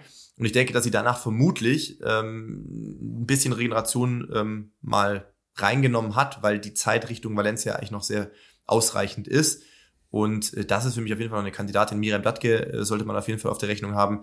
Ähm, ja, und das, also es wird, es bleibt spannend, aber natürlich haben jetzt schon viele, glaube ich, Berlin dieses nahezu perfekte Szenario, anders kann man es ja unter den Leistungsaspekten nicht sagen, ähm, auf jeden Fall schon für sich zu nutzen gewusst. Ähm, genau, Christian Bevor habe ich da leider danach nicht mehr getroffen. Ich weiß nicht, was dazu ja. geführt hat, ähm, dass sie aufgeben musste. Sie schien eigentlich im Vorfeld sehr selbstbewusst zu sein. Ähm, also darauf hatte ich eigentlich den Rückschluss gezogen, dass die Vorbereitung wahrscheinlich ganz gut gelaufen ist. Ähm, aber ich habe Sebastian, ihren Ehemann und sie leider danach nicht mehr gesehen, nur vorm Rennen. Und ähm, genau, Rabea hat ja einfach, äh, da, mit der hatte ich noch gesprochen am Montag, ähm, einfach ein bisschen holprige Vorbereitung, ein bisschen verkürzte Vorbereitung, einfach aufgrund der ähm, Schwierigkeiten, die sie Ende letzten Jahres, Anfang diesen Jahres hatte, die sich sehr lange gezogen haben mit der OP und so weiter. Das ähm, ja war war wohl lange noch äh, Begleitthema. Genau, bei Laura Hottenrott habe ich nur auf Instagram gelesen. Die habe ich ja auch nicht mehr gesehen, weil ich dann ewig gebraucht habe, bis ich im Ziel war nach der Übertragung. Ähm, da habe ich aber auch rausgelesen, dass sie nicht happy war. Ja, weil sie ja logischerweise sich in, in Richtung der ähm, Olympia-Quali bewegen wollte. Genau. Ähm, aber ich glaube, ihre Vorbereitung, das ist aber jetzt auch wieder gefährliches Halbwissen, lief auch nicht 100 pro. Mhm. Ähm, aber ich glaube, dass das jetzt nochmal, dass das schon auch ein wichtiger Schritt war. Ja, jetzt mal nur als Erinnerung, ja, die ersten drei, ja, da ist Debbie Schöneborn im Moment mit 2,25, 52 da geht die Tür zu für Olympia-Quali. Das, das ist schon halt ganz schön gut. Ne? Ja, ja. Ähm, übrigens, äh, Melina Wolf von der LG äh, Karlsruhe, mhm. die ist eine 231 gelaufen wow. in Berlin. Das ist ja? auch richtig stark. Ja. Und Tabea Themann auch 231. Tabea Themann, ja, genau. Tabea Themann auch äh, knapp über äh, PB und knapp über Hamburger Rekord, aber ähm, war auch lange äh, unter 230 unterwegs. Ne? Also das, das ist jetzt nicht nur die absolute Spitze vorne, sondern da, das ist so eine Breite in der äh, deutschen Marathonszene bei den Frauen, dass äh, it's, it's women's era. Ne? So, pass auf, wir kommen da gleich zu, zu den internationalen Dingen. Ganz vorne natürlich äh, der unfassbare Weltrekord von Asefa. Jetzt machen wir mal einen Werbeblock. Ja, ähm, denkt dran, ihr müsst euch gerade an solchen Wochenenden perfekt ernähren. Wenn ihr läuft, äh, wenn ihr lauft, wenn ihr läuft, wenn ihr lauft, werdet ihr das ja alles akribisch machen so Vagabunden der Medienszene wie Philipp P. und Ralf S. schaffen das nicht. Nee. Ja, wir sind froh, wenn wir mal zwischendurch irgendwas uns reinfegen. Ja? Das stimmt wirklich. Und dann sind wir total happy, äh, wenn wir so ein Travel Pack von AG1 dabei haben. Und äh, es ist es ist äh, erstens gut für den Körper, aber es macht auch was mit einem. Ja, dass man weiß, okay, komm. Ja, einmal die, die, die Basis halt klären, ja. Das ist da alles drin das funktioniert. Das funktioniert natürlich auch. Schaut nachher in die Show Notes, ja, die äh, gesundheitlichen und äh, die medizinischen äh, Wohltaten, die ihr da mit eurem Körper antut. Aber das macht was mit einem. Ja, ähm, Philipp, du hast die Einzelheiten wie immer. Ja, also ich, ich habe mich sehr wiedergefunden in deinen Schilderungen. Also dieses Wochenende war so äh, crazy und so verrückt, dass ähm, das Einzige, was man sicher immer dabei haben konnte, das war tatsächlich die, der Shaker mit dem Travelback AG1, was schon aufgelöst war, was man irgendwo griffbereit hatte, weil es war so viel Action, ähm, wenig Schlaf, man hat viele verschiedene Menschen getroffen, das ist natürlich auch immer so ein Ding, wo man dann auch gerne mal vielleicht krank werden kann, ja, gerade äh, so Messethemen äh, wäre das ja nicht ganz verwunderlich, insofern ist es umso wichtiger, ähm, da besonders aufs Immunsystem äh, zu achten, beziehungsweise dieses zu unterstützen. Und auch so Aspekte wie Energiestoffwechsel, äh, mentale Performance, geistige Fitness äh, sind natürlich auch wichtig, damit ich nicht hoffentlich, das könnt ihr natürlich im Nachgang feststellen, hoffentlich nicht ganz so viel Quatsch erzählt habe äh, im Fernsehen, ähm, dass man da irgendwie halbwegs ähm, sortiert ist, macht das natürlich auch Sinn. Und äh, in AG1, das wisst ihr natürlich, das sind 75 verschiedene Vitamine, Mineralstoffe etc. enthalten, zum Beispiel fürs Immunsystem Kupfer, Folat, Selen, Zink, und die Vitamine A, B12, B6 und C. Ähm, und was das Thema äh, geistige Fitness anbelangt, eben auch Folat, Niacin, Pantothensäure und die Vitamine B2, B12 und B6. Also das ist nur ein kleiner Auszug von dem, was darin enthalten ist, aber was ähm, eben verschiedene äh, Bereiche auch unterstützt. Viele von euch sind ja vielleicht noch in der Marathon-Vorbereitung auf euer Highlight. Und ähm, da könnt ihr euch auf jeden Fall was Gutes tun, indem ihr unseren Link, Ralf hat gesagt, in den Show Notes klickt ähm, dort habt ihr die Möglichkeit, ein Monatsabo abzuschließen bei AG1, was den großen Vorteil hat, ähm, dass ihr das jeden Monat pünktlich vor die Haustür geliefert bekommt. Ihr habt eine 90 Tage Geld-Zurück-Garantie und wenn ihr den Link www.drinkag1.com-bestzeit nutzt, bekommt ihr besagte Travel Packs on top noch dazu for free und noch ein äh, Jahresvorrat Vitamin D3 und K2, einen Shaker und eine praktische Aufbewahrungsdose. Also www.drink ag1.com-bestzeit oder einfach auf den Link klicken in den Show Notes. Ja, und dann befassen wir uns mal mit dem, was da, was da vorne passiert ist. Ähm, aber dann würden wir hinten raus mit der Fernsehübertragung. Ja, doch. Wir können das, wir können das, ne? glaube ich, miteinander verknüpfen, weil das eine hängt ja, sehr okay. stark mit dem anderen mhm. zusammen und hat auch für ja. viel Unmut gesorgt. Leider, auch bei mir, muss ich sagen. Ähm, jetzt bin ich meinen Job demnächst wieder los. Nee, Spaß. Also es, liegt nämlich tatsächlich, es liegt alles ein bisschen anders als das, äh, wie man das von außen, glaube ich, wahrnimmt. Ich glaube, dass der 24.9. ein in jeglicher Hinsicht historischer Tag war. Dafür kann es verschiedene Aspekte geben. Einige haben wir schon genannt. Das Wetter war toll, das Feld war sensationell, alle hatten Bock, es geht um Olympische Spiele. Ähm, und auch da ist ein Eliud Kipchoge ja noch nicht sicher gesetzt, ähm, denn da gibt's ja auch Konkurrenz aus dem eigenen Land, äh, die ihm inzwischen das Leben schwer macht. Und dieses wie soll ich sagen, Juwel, was man da auf dem Tablett hatte, das hätte, hätte wesentlich besser noch äh, präsentiert werden können im Fernsehen. Jetzt seid ihr natürlich äh, wahrscheinlich die äh, Qualitätsshow äh, aus dem öffentlich-rechtlichen Rundfunk gewohnt. Äh, das gab verschiedene Gründe, warum das dieses Jahr nicht mehr in der ARD übertragen werden konnte. Ich glaube, wir haben sogar schon mal ein paar Sachen genannt oder haben wir das oder haben wir das so off-Record besprochen. Es gab, glaube ich, diese sehr krude öffentliche Begründung, die, glaube ich, auch nicht für viel Verständnis gesorgt hat. Da wurde der Berlin-Marathon als regionales Phänomen abgetan, was in Sinsheim und im Schwarzwald niemand mehr äh, interessiert. Zitat Ende. Ich weiß gar nicht, wer vom RBB das geäußert hatte, aber es war, finde ich, ein bisschen unglücklich äh, formuliert. Ähm, weil ich bin jetzt auch gar nicht ganz sicher, ob das tatsächlich ein, ähm, eine, ein offizielles Statement war. Ich habe das in irgendeinem Artikel der, gelesen. Ähm, ja, ob das in der Diskussion irgendwie äh, dann äh, so stilisiert wurde. Also, um das mal einmal kurz nochmal zu reflektieren. Äh, es gab ja vor einigen Monaten die Entscheidung, dass dieser äh, Marathon nicht in der ARD stattfindet. Richtig. Dafür gibt es durchaus nachvollziehbare Gründe. Ja, jetzt sagt ihr und wir in der Laufbubble, wie kann das sein, mhm. dass äh, ein Berlin-Marathon nicht ähm, im ähm, ersten, ähm, meinetwegen auch im zweiten ähm, Programm laufen? Aber dann muss man natürlich ein bisschen auf die, äh, auf die Realitäten schauen und auf die vergangenen Jahre schauen. Also Kosten sind ja nicht ein großes so, Thema, oder? Also da, da kommen wir ja gleich zu. Ne? Da war es halt so.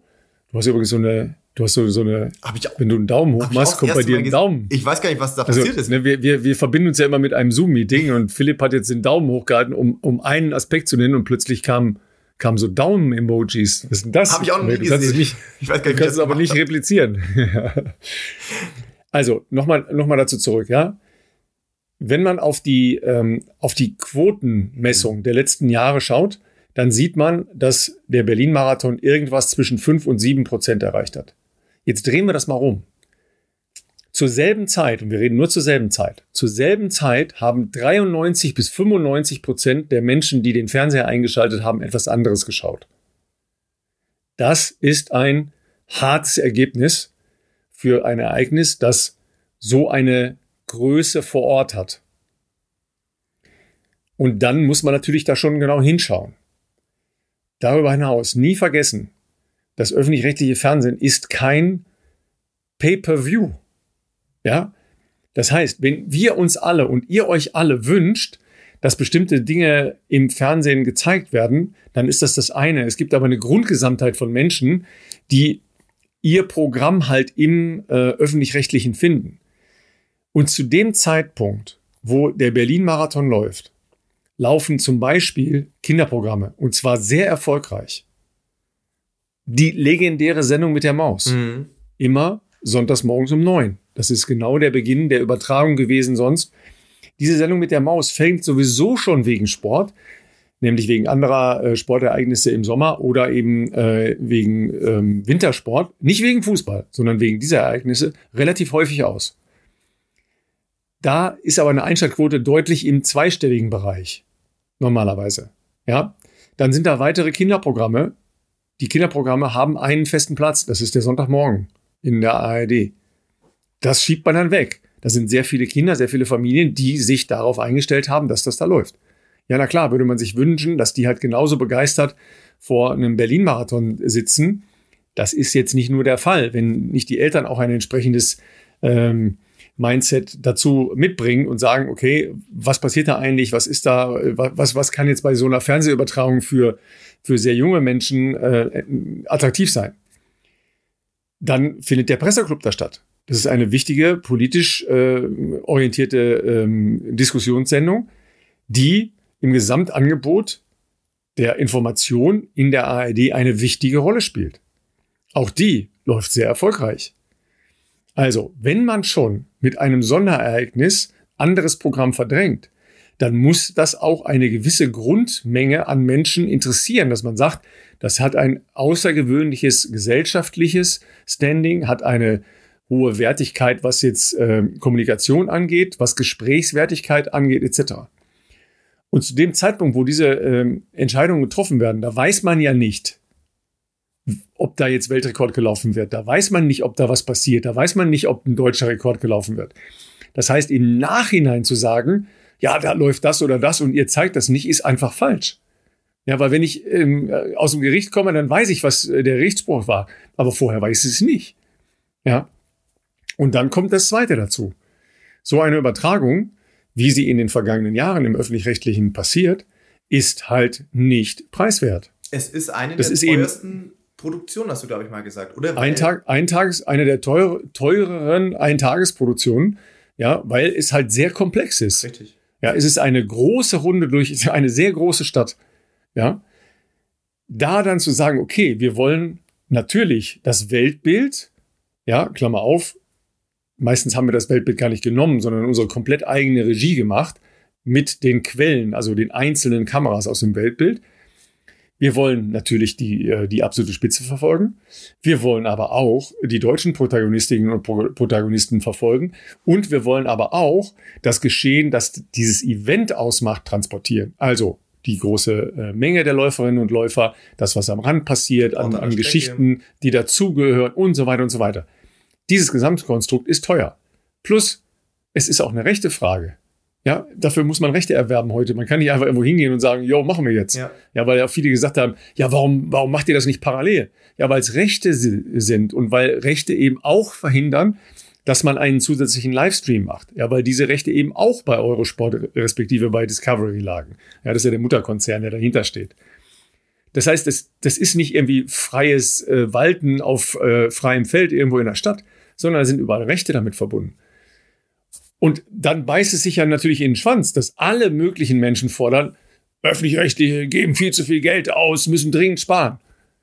Aber wenn, wenn man irgendeine Interessensgruppe fragt, irgendeine, es ist übrigens vollkommen gleichgültig welche, ja, okay, dann übertragen wir keinen, äh, keinen Berlin-Marathon mehr.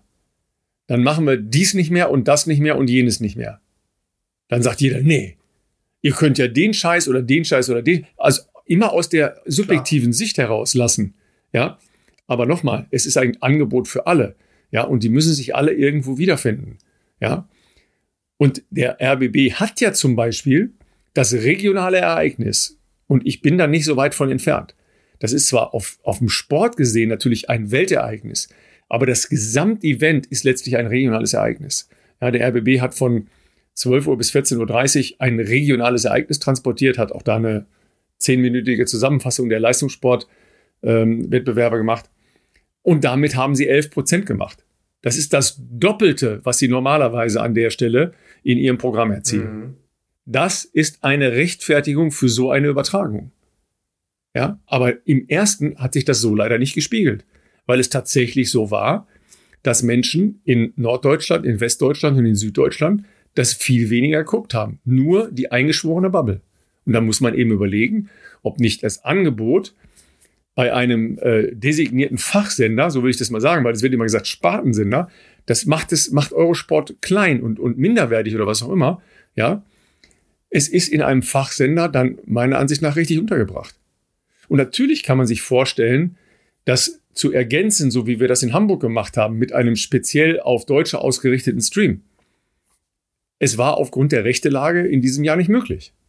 Ja, Richtig. also deshalb ja, das mal so als, als Einordnung und zur Verständnis. ja, Und- viele werden immer noch sagen, ja, aber scheiß Fußball. Leute, nochmal. Ihr alle, ihr alle schaut mehrheitlich Fußball. Und deshalb ist Fußball erfolgreich und hat seinen berechtigten Platz in einem Vollprogramm. Weil ihr alle mehrheitlich Fußball schaut. Ja, weil wenn wir alle Rudern und Kanu und Volleyball und Handball und Leichtathletik gucken würden, und zwar immer, wenn es angeboten wird, dann würde das auch viel mehr stattfinden. Das ist aber leider nicht der Fall. Das ist bei Wintersport der Fall. Aber bei vielen Sommersportarten oder äh, Mannschaftssportarten nicht. Das stimmt. Und das Punkt. sind jetzt ein paar Insights, wie es überhaupt dazu kam, weil da habe ich auch viel gesehen in Beiträgen und Stories und was weiß ich was und Twitter-Threads oder jetzt heißt es ja X, äh, in denen ich markiert wurde, wie der öffentlich-rechtliche äh, Rundfunk sowas bringen kann, dass es eine Schande ist und so. Jetzt habt ihr mal eine ganze Palette an ähm, Entscheidungsfaktoren, die da wohl mit eingeflossen sind. Und als es dann wahrscheinlich zwischen Veranstaltern und öffentlich-rechtlichem Rundfunk irgendwann darum ging, überträgt man nur das eine, überträgt man nur das andere, dann wurde wohl gesagt, dann verkaufen wir die Rechte für das Elite-Rennen an einen Sender, der es übertragen möchte. Das war in dem Fall Discovery respektive Eurosport. Eurosport wiederum. Nochmal, die, die Rechte, die Rechte verkauft ja nicht ARD und ZDF, sondern die Rechte nee, nee. verkauft SCC Run. Natürlich, richtig. Die verkaufen ja? die Veranstalter. Die Veranstalter verkaufen die Übertragungsrechte. Und da muss man auch vielleicht nochmal kurz sagen, der Elitebereich, das Elite-Rennen, das Geschehen vorne, das wiederum hat kein regionales Interesse, äh, ist kein regionales Interesse, sondern das ist tatsächlich weltweites Interesse. Das heißt, die Rechte werden von einer sehr großen internationalen Agentur von Infront in alle Welt verkauft. Das wird in Japan übertragen, das wird in den USA irgendwo übertragen, das wird echt auf jedem Kontinent, in verschiedensten Ländern von verschiedenen. Völlig überraschend, auch in Kenia übrigens. Genau, übertragen. Also ich habe ich hab zum Beispiel am Sonntagmorgen äh, mir die Übertragung im, im kenianischen Fernsehen ähm, erst parallel zu, äh, zu euch bei Eurosport angeschaut, äh, weil ich mal gucken wollte, wie das international halt gemacht wird überhaupt. Ja. Genau, genau. Und das Problem, was Eurosport wiederum hatte, wenn ich das mal so sagen kann, ist, dass für die Übertragung im deutschen Eurosport-Bereich nur das Weltbild eingespielt wurde. Jetzt hat Ralf schon gesagt, sowas kostet sehr viel Geld als Eintagesevent, wenn man sowas macht, weil diese ganze Ergänzung zu der Produktion, es gibt eine Produktionsfirma für die Veranstalter, die das Weltbild, das internationale Geschehen vorne abbildet. Ja. Ähm, dieses Bild wird englisch kommentiert und in alle Welt ausgespielt. Vielleicht haben die Japaner noch einen eigenen Kommentator, das weiß ich nicht. Aber auf jeden Fall. Ganz sicher. Bin sicher. Ganz sicher. Aber so wird es auch in Kenia wahrscheinlich ausgespielt, so wird es wahrscheinlich in USA ausgespielt. Wenn die ARD in der Vergangenheit das gemacht hat, dann habt ihr natürlich immer Sorge dafür getragen, dass auch die Deutschen dementsprechend zu sehen sind. Also in der Vergangenheit auch häufiger ich, ähm, die deutsche Frauenspitze jeweils, ähm, vielleicht sogar noch ergänzend Motorräder auch mal, um vorne noch einen Eindruck äh, von einem Reporter auf Motorrad einzufangen und so weiter. All das ist aber natürlich mit extra Kosten verbunden. Mit einer eigenen Regie, Ralf hat schon gesagt, eine eigene Regie. Mit einem eigenen Ü-Wagen. Da steht ein riesiger Ü-Wagen. Genau. Zusätzlich, zusätzlich zu dem, was, was da jetzt stand. Richtig. Zusätzlich. Richtig. Ein riesen Ü-Wagen eigene Motorräder, um eigener Heli und so weiter. Komplett ja. gesamtes eigenes Programm zu gestalten aus diesen verschiedenen Quellen, die man hat. Und natürlich, da brauchen wir, brauchen wir nicht drüber reden, da bin ich, äh, bin ich äh, absolut eurer Meinung. Natürlich war das, finde ich, in der Art der Übertragung das Nonplusultra. Dass du vier Erzählstränge hattest im besten Falle. Ähm, vorne, das interessiert natürlich immer die Menschen, gibt es einen Weltrekord oder gibt es keinen Weltrekord. Diesmal haben wir sogar diesen Frauenweltrekord, da kommen wir auch noch drauf. Ähm, sensationell, das ist spannend. Aber gerade weil wir in Deutschland sind, interessieren natürlich auch viele äh, was machen die deutschen Protagonistinnen und Protagonisten. Und das war am Sonntag ein historisch, äh, historischer Ausnahmetag und es war nichts zu sehen. Woran liegt das? Das liegt daran, dass Eurosport nicht die Ressourcen hat oder die Manpower, ähm, das äh, in der gleichen Art und Weise, in der gleichen Form darzustellen. Ne? Eurosport ist ein paneuropäisches Konstrukt. Da gibt's natürlich die ganzen Länderabteilungen, ähm, wenn man so möchte. Und natürlich gibt's für sowas wie Paris 2024, wo unter anderem auch Discovery die Rechte hält, ich glaube, da lief es ja damals so, dass das Discovery die Rechte erworben hat und eine Sublizenz an den öffentlich-rechtlichen Rundfunk nachträglich noch verkauft hat. Also Olympische Spiele nächstes Jahr wird auf ARD, ZDF und äh, Eurosport zu sehen sein. Das ist was anderes. Wenn dann so ein äh, übergeordnetes Ja, aber, aber nochmal, auch da wird Eurosport das von der Olympischen Produktionsgesellschaft zur Verfügung gestellte Weltbild übertragen. Richtig. Und zwar ausschließlich. Ja, also wir, wir sehen das ja dann eben mal ganz stark halt auch bei der Leichtathletik, weil wir bei der Leichtathletik auch sehr viel eigene ja, ja, ja. Äh, Technik und eigenes Know-how einbringen und eine komplett eigene Regie machen. Das, was bei Eurosport zu sehen ist, ist diametral etwas anderes. Da sind aber dann eben auch die deutschen Springer, Werfer, Zehnkämpfer nicht im Bild oder nur, wenn sie, wenn sie etwas im absoluten Weltstandard machen. Korrekt, korrekt, ja. ja? Das heißt, das, das gesamte System Eurosport ist darauf ausgelegt, in vielen europäischen Ländern dasselbe Angebot zu machen. Und das ist in der Regel das Weltbild, das zu der jeweiligen Veranstaltung zur Verfügung gestellt wird. Alles andere darüber hinaus würde den Rahmen, den so ein paneuropäisches Unternehmen ähm, bewerkstelligen kann, also sowohl inhaltlich wie vor allen Dingen auch technisch, komplett sprengen. Richtig. Ja, weil es gibt ein Sendezentrum in Paris, da wird das ganze Geschehen paneuropäisch zusammengefügt und von da aus halt in die jeweiligen Länder verteilt. Wie sollen denn die in der Lage sein, 15 dann noch national äh, orientierte äh, Zusatzprogramme zu machen? Das, das würde den Rahmen komplett in äh, Dimensionen springen, die einfach nicht wirtschaftlich sind. Richtig. Also das, ähm, das kommt äh, dazu sozusagen, dass am Ende äh, wir eine Situation hatten, es gibt eine Produktionsfirma, die arbeitet für die Veranstalter, die produziert dieses Weltbild und exakt dieses Weltbild wurde uns im Sender eingespielt. Das muss man sagen, ich wurde schon während der Übertragung durchbeleidigt. Durchbeleidigt ähm, von Menschen, die mich üblicherweise wahrscheinlich das könnt kennen. Ihr doch nicht, das könnt ihr doch nicht machen. Ja, Leute. Also das, wir als Reporter können nichts dafür. Wir können am allerwenigsten dafür. Ich wurde in, in Beiträgen, in Insta-Stories äh, comment, äh, äh, markiert, dass ich das natürlich gelesen habe und äh, danach ja ohne Ende, da kannst du irgendwann das Handy gar nicht mehr aufmachen können. Es, es haben, glaube ich, einfach, ähm, die allermeisten Menschen haben nicht verstanden, dass wir Kommentatoren, da spreche ich jetzt nicht nur von mir, sondern auch, ich spreche jetzt genauso für den Claudia Dreher, für den Martin Grüning, äh, von, als Runners World Chefredakteur, für Sigi Heinrich. Für Sigi auch. Ja, genau, natürlich auch für ja. Sigi.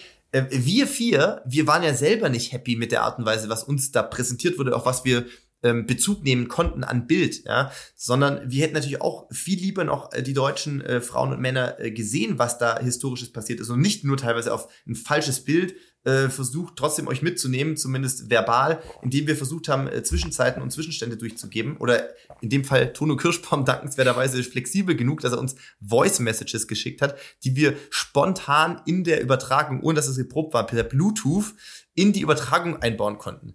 Das war sogar alles Zufallsprodukt. Ähm, natürlich war das nicht so, wie wir das äh, uns gewünscht hätten, ähm, weil wir natürlich in, in, der, in dem Sinne natürlich auch ähm, mit den ganzen deutschen Athletinnen und Athleten mitgefiebert haben und das natürlich auch gerne gezeigt hätten. Ähm, aber das war für uns auch frustrierend. Und äh, noch frustrierender war natürlich, dass sich der ganze Unmut auf uns und auch auf Eurosport bezogen hat, die auch nichts dafür konnten. Also ähm, da, da dachten wir auch so, ja Leute, also wir, wenn wir es könnten, wir würden es ändern, aber äh, es ist nicht in unserer Hand. Man muss vielleicht zukünftig darüber nachdenken. Aber das werde ich sicherlich auch nochmal beim SCC, weil ich natürlich auch da nah dran bin, äh, zu einem zu einem Punkt, wir haben es schon ein bisschen besprochen, weil auch ein paar Partner, äh, das hatte ich schon mitbekommen, direkt nach dem Rennen nicht sehr zufrieden waren mit der Art und Weise der Übertragung. Ähm, das wird sicherlich nochmal äh, in, in einer ausführlicheren Runde besprochen werden müssen. Ich bin nicht sicher, da, das, da fehlt mir der Einblick. Äh, und wenn ich es wüsste, dürfte ich es wahrscheinlich jetzt nicht erzählen, aber da fehlt mir der Einblick. Ich weiß nicht, wie die rechte Situation für nächstes Jahr ist. Ich weiß nicht, ob Eurosport bzw. Discovery die Rechte am Berlin-Marathon mehrjährig erworben hat oder nicht. Das weiß ich nicht. Ähm, sollte es so sein, dass Eurosport ähm, im nächsten Jahr wieder überträgt, dann muss man, glaube ich, schon ernsthaft darüber nachdenken, dass es eine eigene Regie gibt, die zumindest eine, eine, eine so wie wir das gemacht haben, oder wie du das eigentlich gemacht hast, so muss man sagen, äh, in Hamburg, Ralf. Ich meine, du hast am Ende unsere Regie äh, die wir, was war das, sechs Wochen Vorbereitungszeit, die Schweden, ähm, du hast eigentlich in unserer Übertragung immer wieder gesagt, welches Bild wir jetzt gerne sehen würden. Ging nur, weil wir nachträglich zwei zusätzliche Kameramotorräder bekommen haben, so dass wir zwei NDR-Motorräder hatten, plus zwei eigene Motorräder, die wir steuern konnten. Und, ja, und schwupps hat man vier Ebenen. Genau. So, so, so funktioniert das. So kriegt man dann vier Ebenen. Richtig, aber das war ja, ja eigentlich kein Hexenwerk. Also ich kann mir auch nicht vorstellen, nee, dass das unfassbar nee. viel Geld gekostet hat, weil ich glaube, nichts gegen den Hamburg-Marathon, das sind auch gute Leute da und wir sind close so, aber die hätten nicht die finanziellen Mittel und Möglichkeiten wie ein Berlin-Marathon. Ich glaube, dass es mit den Möglichkeiten, wie es in Hamburg kurzfristig noch umgesetzt werden konnte, das, das muss man doch in Berlin auch hinbringen. Dass man eine vernünftige deutsche Übertragung hat als deutscher Marathon im deutschen Fernsehen, dass man da die Möglichkeit auch die deutschen Erzählstränge, sprich äh, die, die, also sowas wie Amanal, was Dominika gemacht hat, dass man das sieht, das muss doch möglich sein. Ich glaube, dass im Vorfeld einfach in diesem ganzen Kuddelmuddel, es ist nicht mehr öffentlich-rechtlich, jetzt äh, wird es was anderes und ich glaube, wer auch immer da den Hut aufhat, der hat sich da nicht so richtig äh, mit beschäftigt, was dann am Ende nur gezeigt wird, wenn man sich nicht drum kümmert. Aber ich glaube, es ist ja handelbar. Also ich glaube, das ist in einem finanziellen Rahmen, der ein, den ein Berlin-Marathon sich wahrscheinlich leisten kann, ähm, wenn man halt das angeht, sage ich jetzt mal. Also ich bin ja auch weit davon entfernt, immer zu sagen, jo, wir machen das alles saugeil und äh, andere machen das äh, total Schrott, weil ganz so einfach ist es nicht. Ja, äh, manchmal bin ich halt auch froh, dass man erkennt, dass sich sowas nicht von alleine macht. Richtig. Und dass dazu eben schon auch eine fundamentale Expertise dazu gehört. Aber es gehören noch ein paar mehr Dinge dazu. Die Herangehensweise zum Beispiel jetzt in der, in, im Weltbild, ja, die war ja sehr, mit einer sehr klaren Orientierung. Übrigens. Die war darauf ausgerichtet, ja, sorry. Nee, äh, mhm. wahrscheinlich wolltest du es auch sagen. Also ich, also, dass das keine Deutschen, das habe ich, glaube ich, klar gemacht, dass keine Deutschen zu sehen waren, fand ich, fand ich richtig scheiße. Ähm, das ist die eine Sache, aber man kann auch über die Regie des Weltbildes an sich, wenn man sagt, man hat ja. den Anspruch, Männer und Frauen vorne zu zeigen, auch darüber, also da bin das, ich auch überhaupt nicht mit einig gewesen, wollte ich, das wollte ich jetzt, genau, trotzdem möchte ich da auch nochmal noch mal klar machen, wie sowas funktioniert. Jeder, der so eine Übertragung macht über mehrere Stunden, ja, hat ja eine Idee davon, was er denn verfolgen will, welches, welche Storylines er verfolgt. Ja, wir, wir nennen es Storylines. Mhm. So. Und die Herangehensweise des Weltbildes war ja sehr klar. Die war nämlich darauf ausgerichtet, dass der Superstar Eliud Kipchoge heißt. Der war darauf ausgerichtet, dass es ein außergewöhnliches Männerrennen gibt, weil ja auch die Jungs, die da drumherum waren, zumindest hätten äh, vermuten lassen, dass es ein außergewöhnliches Männerergebnis geben würde. Es hat immer noch ein sehr, sehr, sehr, sehr bemerkenswertes Männerergebnis gegeben. Ja, weil ich meine, wir tun immer so, als wäre das, was Elliot jetzt da gelaufen wäre, allerweltsware. Ist doch Quatsch. Natürlich war es das nicht. Aber, und jetzt kommt halt ein wesentlicher Punkt. Zu einer Live-Übertragung gehört halt auch eine Flexibilität in einer Regie und in einer redaktionellen Orientierung dazu. Genau. Das ist aber, ja, und das, das möchte ich hier wirklich auch betonen, das ist die ganz hohe Schule. Dass du sagst, okay, Leute, wir haben hier einen klaren Plan, ja, der läuft halt auf Elliot Kipchoge hinaus. Aber jetzt shiftet der durch das Ereignis auf eine andere Storyline. Und diese andere Storyline war irgendwann Tigis Asefa. Und Philipp, du erinnerst dich, wir haben geschrieben, und zwar bei Kilometer 15. Ja. Ja? Haben wir geschrieben und ich habe gesagt, schau mal, die drei Kilometer, das passt nicht. Das waren die Zwischenzeiten von Elliot. Das war vollkommen, also vollkommen klar, ist jetzt Blödsinn. Wir, die uns nerd, nerdmäßig mit dem äh, Zeug beschäftigen, hatten eine Idee, das kann jetzt nicht mehr das ganz große Rennen werden. Ja. Und gleichzeitig waren ja die Frauen, und jetzt nicht nur Asefa alleine, so die Frauen in einem Pulk, der unglaublich groß war, auf einer Zeit unterwegs, wo wir gesagt haben, im Moment mal, das ist ja, das ist ja total crazy, was da abgeht. So, und jetzt möchtest du, möchte ich dann zu Hause sitzen im Prinzip und auf den Knopf drücken und sagen, so, jetzt schaue ich mal bei den Frauen vorbei. Genau. Ne, das, das ist übrigens meine, mein, nee, ich verrate nicht zu spät, nicht zu viel. Man muss, muss ja auch nicht alles preisgeben. Ne? So, das möchte man am liebsten machen. Aber dazu gehört halt eine Menge. Da ist ein Ü-Wagen, da sind Menschen, denen hat man vorher erklärt, was man machen will. Da sind Kameraleute, die fahren auf Motorrädern in der Weltgeschichte rum. Da sind Motorräder, äh, Quatsch, äh, Helikopter in der Luft und, und, und, und, und. Das ist jetzt nicht mal irgendwo, hey, jetzt schauen wir uns die Frauen an. Ja, das muss man vorher einmal gedacht und mit allen besprochen haben. Und wenn du das nicht hast, dass im Flug, ja, äh, im wilden Ritt die Pferde zu wechseln, ist halt nicht einfach. Es geht. Es geht, wenn man das vorher im Kopf einmal alles vorbereitet hat. Wer mir jetzt aber sagt, ja, war ja klar, dass das Seefahrt zwei, nee. zwei, zwei elf das, läuft. Das natürlich nicht. Ja? Das nicht, aber ich sag mal so, ich habe mich wirklich während der Übertragung gefragt, das ist es böse, aber ich habe mich wirklich gefragt, ob die Leute, die da sitzen und Entscheidungsgewalt haben in der Bildauswahl, irgendeine Ahnung von diesem Sport haben. Oder anders gesagt, das ist jetzt ein bisschen harsch ausgedrückt, ob man, ob es nicht zukünftig ratsam wäre, bei solchen Events eine Art Berater in diesem Raum sitzen zu haben, der Rennen, ich sag jetzt mal, lesen kann oder zumindest, wo du erahnen kannst, das wird jetzt wahrscheinlich nichts mehr werden und das andere könnte outstanding werden. Weil man muss natürlich sagen, bei den Frauen, du hast vollkommen recht, es war zu Beginn des Rennens bis Halbmarathon, vielleicht noch darüber hinaus, ein unfassbar großes Pulk an Frauen, die da all in gegangen sind. Aber da hätte man ja schon erahnen können, hey, eine von denen irgendwas, wird, irgendwas eine wird wahrscheinlich ja. durchkommen. Und ja. ähm, Asefa ist am Anfang, die hat das eigentlich ganz interessant gemacht.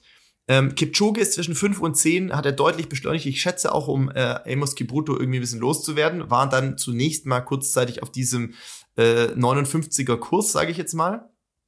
Äh, oder 60-0 mehr oder weniger. Dann sukzessive 15, 20 Halbmarathon immer langsamer geworden, war dann schon absehbar, der Trend wird nicht mehr umkehrbar sein. Es ist immer weiter langsamer geworden. Die Pacemaker waren bei 30, der letzte raus. Ähm, also, Philipp, lass uns bitte sagen, weniger schnell. Ja, ja weniger schnell. Also ich, ich möchte auch nochmal ja, sagen, es ist ja immer noch crazy vorne. Ne? Jemals gelaufene Zeit, ja, glaube ich, gewesen. Genau. Und man also ist in Berlin verrückt, ne? in Verbindung mit Eliud Kipchoge natürlich auch extrem verwöhnt, ähm, was er in den Jahren zuvor an Klasse da rausgehauen hat.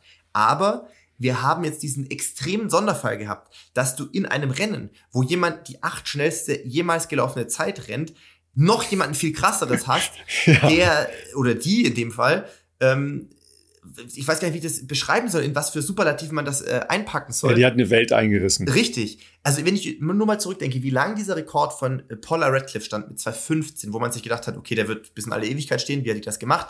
Dann gab es Bridget Koskey, die diese 214.04 oder was das davor war, äh, in Chicago gemacht hat. Da hat man auch schon gedacht, boah, äh, das würde jetzt ewig halten.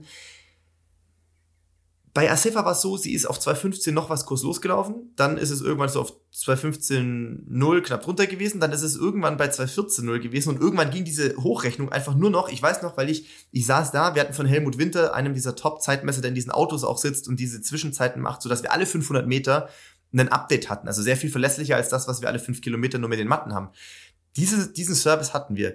Und ich weiß noch genau, wie ich ab und zu mich rechts umgedreht habe zu Martin Grüning und Claudia Dreher, die neben mir saßen und ich nur auf dieses Laptop bei mir gezeigt habe und meinte, so die nächste, der nächste Kilometer ist drin. Es wird einfach immer noch schneller.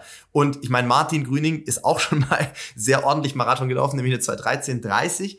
Ähm, ich bin äh, zu meinen Zeiten, als ich da noch aktiv war, also vor langer Zeit, bin ich auch mal eine 2.12.15 gelaufen. Leute, das ist, der Frauenweltrekord ist jetzt äh, schneller und das war irgendwann sehr Herzlichen klar. Du bist die zweitschnellste Frau aller Zeiten. Sozusagen, es ist irgendwann sehr klar geworden, dass, ähm, dass das auf jeden Fall neuer Weltrekord wird. Und jeder Weltrekord, der schneller wäre als die 214, wäre schon mal krass, aber es ist eine 211. Und das möchte ich mal einmal so klar sagen, ähm, dass wir das hier jetzt äh, rauskristallisiert haben. Diese 21153 ist für mein Dafürhalten weil es geht trotzdem immer unter. Frauen gehen, warum auch immer, leider in der öffentlichen Wahrnehmung immer ein bisschen unter. Und das ist total unfair. Weil die das halt leider nicht so machen, wie ich das schon lange machen will. Sorry, dass ich dir da reingrätsche. Jetzt bin ich gespannt. Die Frauen müssen als Erste ins Ziel kommen. Ja, das wäre irgendwie cool also so wie es in London oft mit dem Headset In London und in New York. Man müsste natürlich dann gucken, dass sie trotzdem die männlichen Tempomacher. Übrigens einer der wichtigen Faktoren, warum das, glaube ich, so schnell geworden ist. Einer von vielen, aber einer, der auch dann eine maßgebliche Rolle spielt. Ich hatte gestern ein Interview mit dem Spiegel dazu, ähm, wo auch äh, Produktentwickler von Adidas ähm, auch eingebunden waren. Es ging viel um Schuhe, es ging viel um meine Einschätzung dazu, warum sich das so entwickelt hat. Kommt entweder nächste Woche online oder sogar im Magazin, womöglich. Ähm, es ist für mich krasser, diese 2F53 von Asefa, ja, ja. als wenn Kipchoge alleine unter 2-0 gerannt wäre, in diesem Rennen, ja. im regulären Rennen. Ja. Weil es wird so viel über Sub 2 gesprochen, weil es halt eine Mark Marke ist, aber eine 211, das ist so crazy äh, für eine Frau, das ist, das, das ist ganz schwer, äh, Superlative sich dafür noch auszudenken. Und davon, muss ich jetzt leider sagen, haben wir vielleicht 25% 20% Fernsehzeit gehabt in dieser ganzen Übertragung. Ähm, mehr wird es, glaube ich, nicht gewesen sein.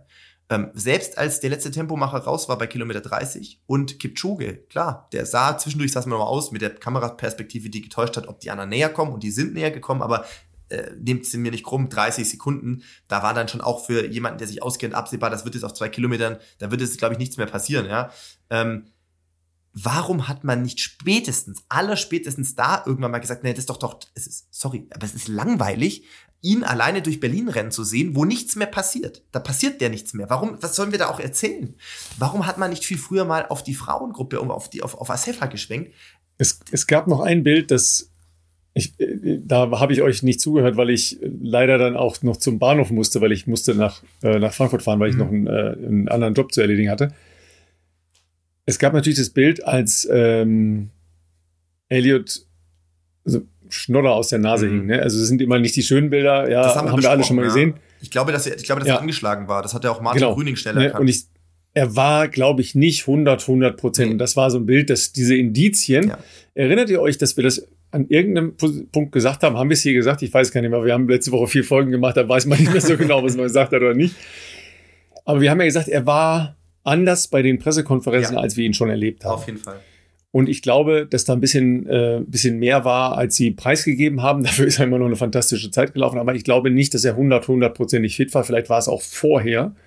Ähm, und sie waren nicht ganz sicher. Und er war sicher dann auch nicht ganz safe, äh, ob er in, äh, in, in der Verfassung ist, auch äh, nur die Leistung, die er da gezeigt hat, liefern zu können. Ja, also irgend sowas, irgend sowas war das. Das würde auf jeden Fall Aber Sinn da machen. spätestens war der, war der, hätte der, der, der Themenfokus ähm, shiften können, müssen, sollen, wäre besser, wäre wär deutlich geiler gewesen, ja. Ja, absolut. Also er war anders äh, bei der Pressekonferenz und auch drumherum. Er war sehr viel reserviert, er war sehr viel weniger, äh, ich sag jetzt mal in Anführungszeichen lustig, aber er hat sonst ja gerne mal auch einen Gag gemacht oder so oder war ein bisschen lockerer. Das hat ihn ja sehr abgehoben von seinen äh, kenianischen äh, Kollegen, die oft sehr angespannt waren oder vielleicht auch ungewohnt waren, im Rampenlicht zu sitzen und so. Und Elliot hat das immer in der Vergangenheit sehr gut gemeistert und dieses Mal ist deshalb, glaube ich, aufgefallen, dass er irgendwie anders war einfach.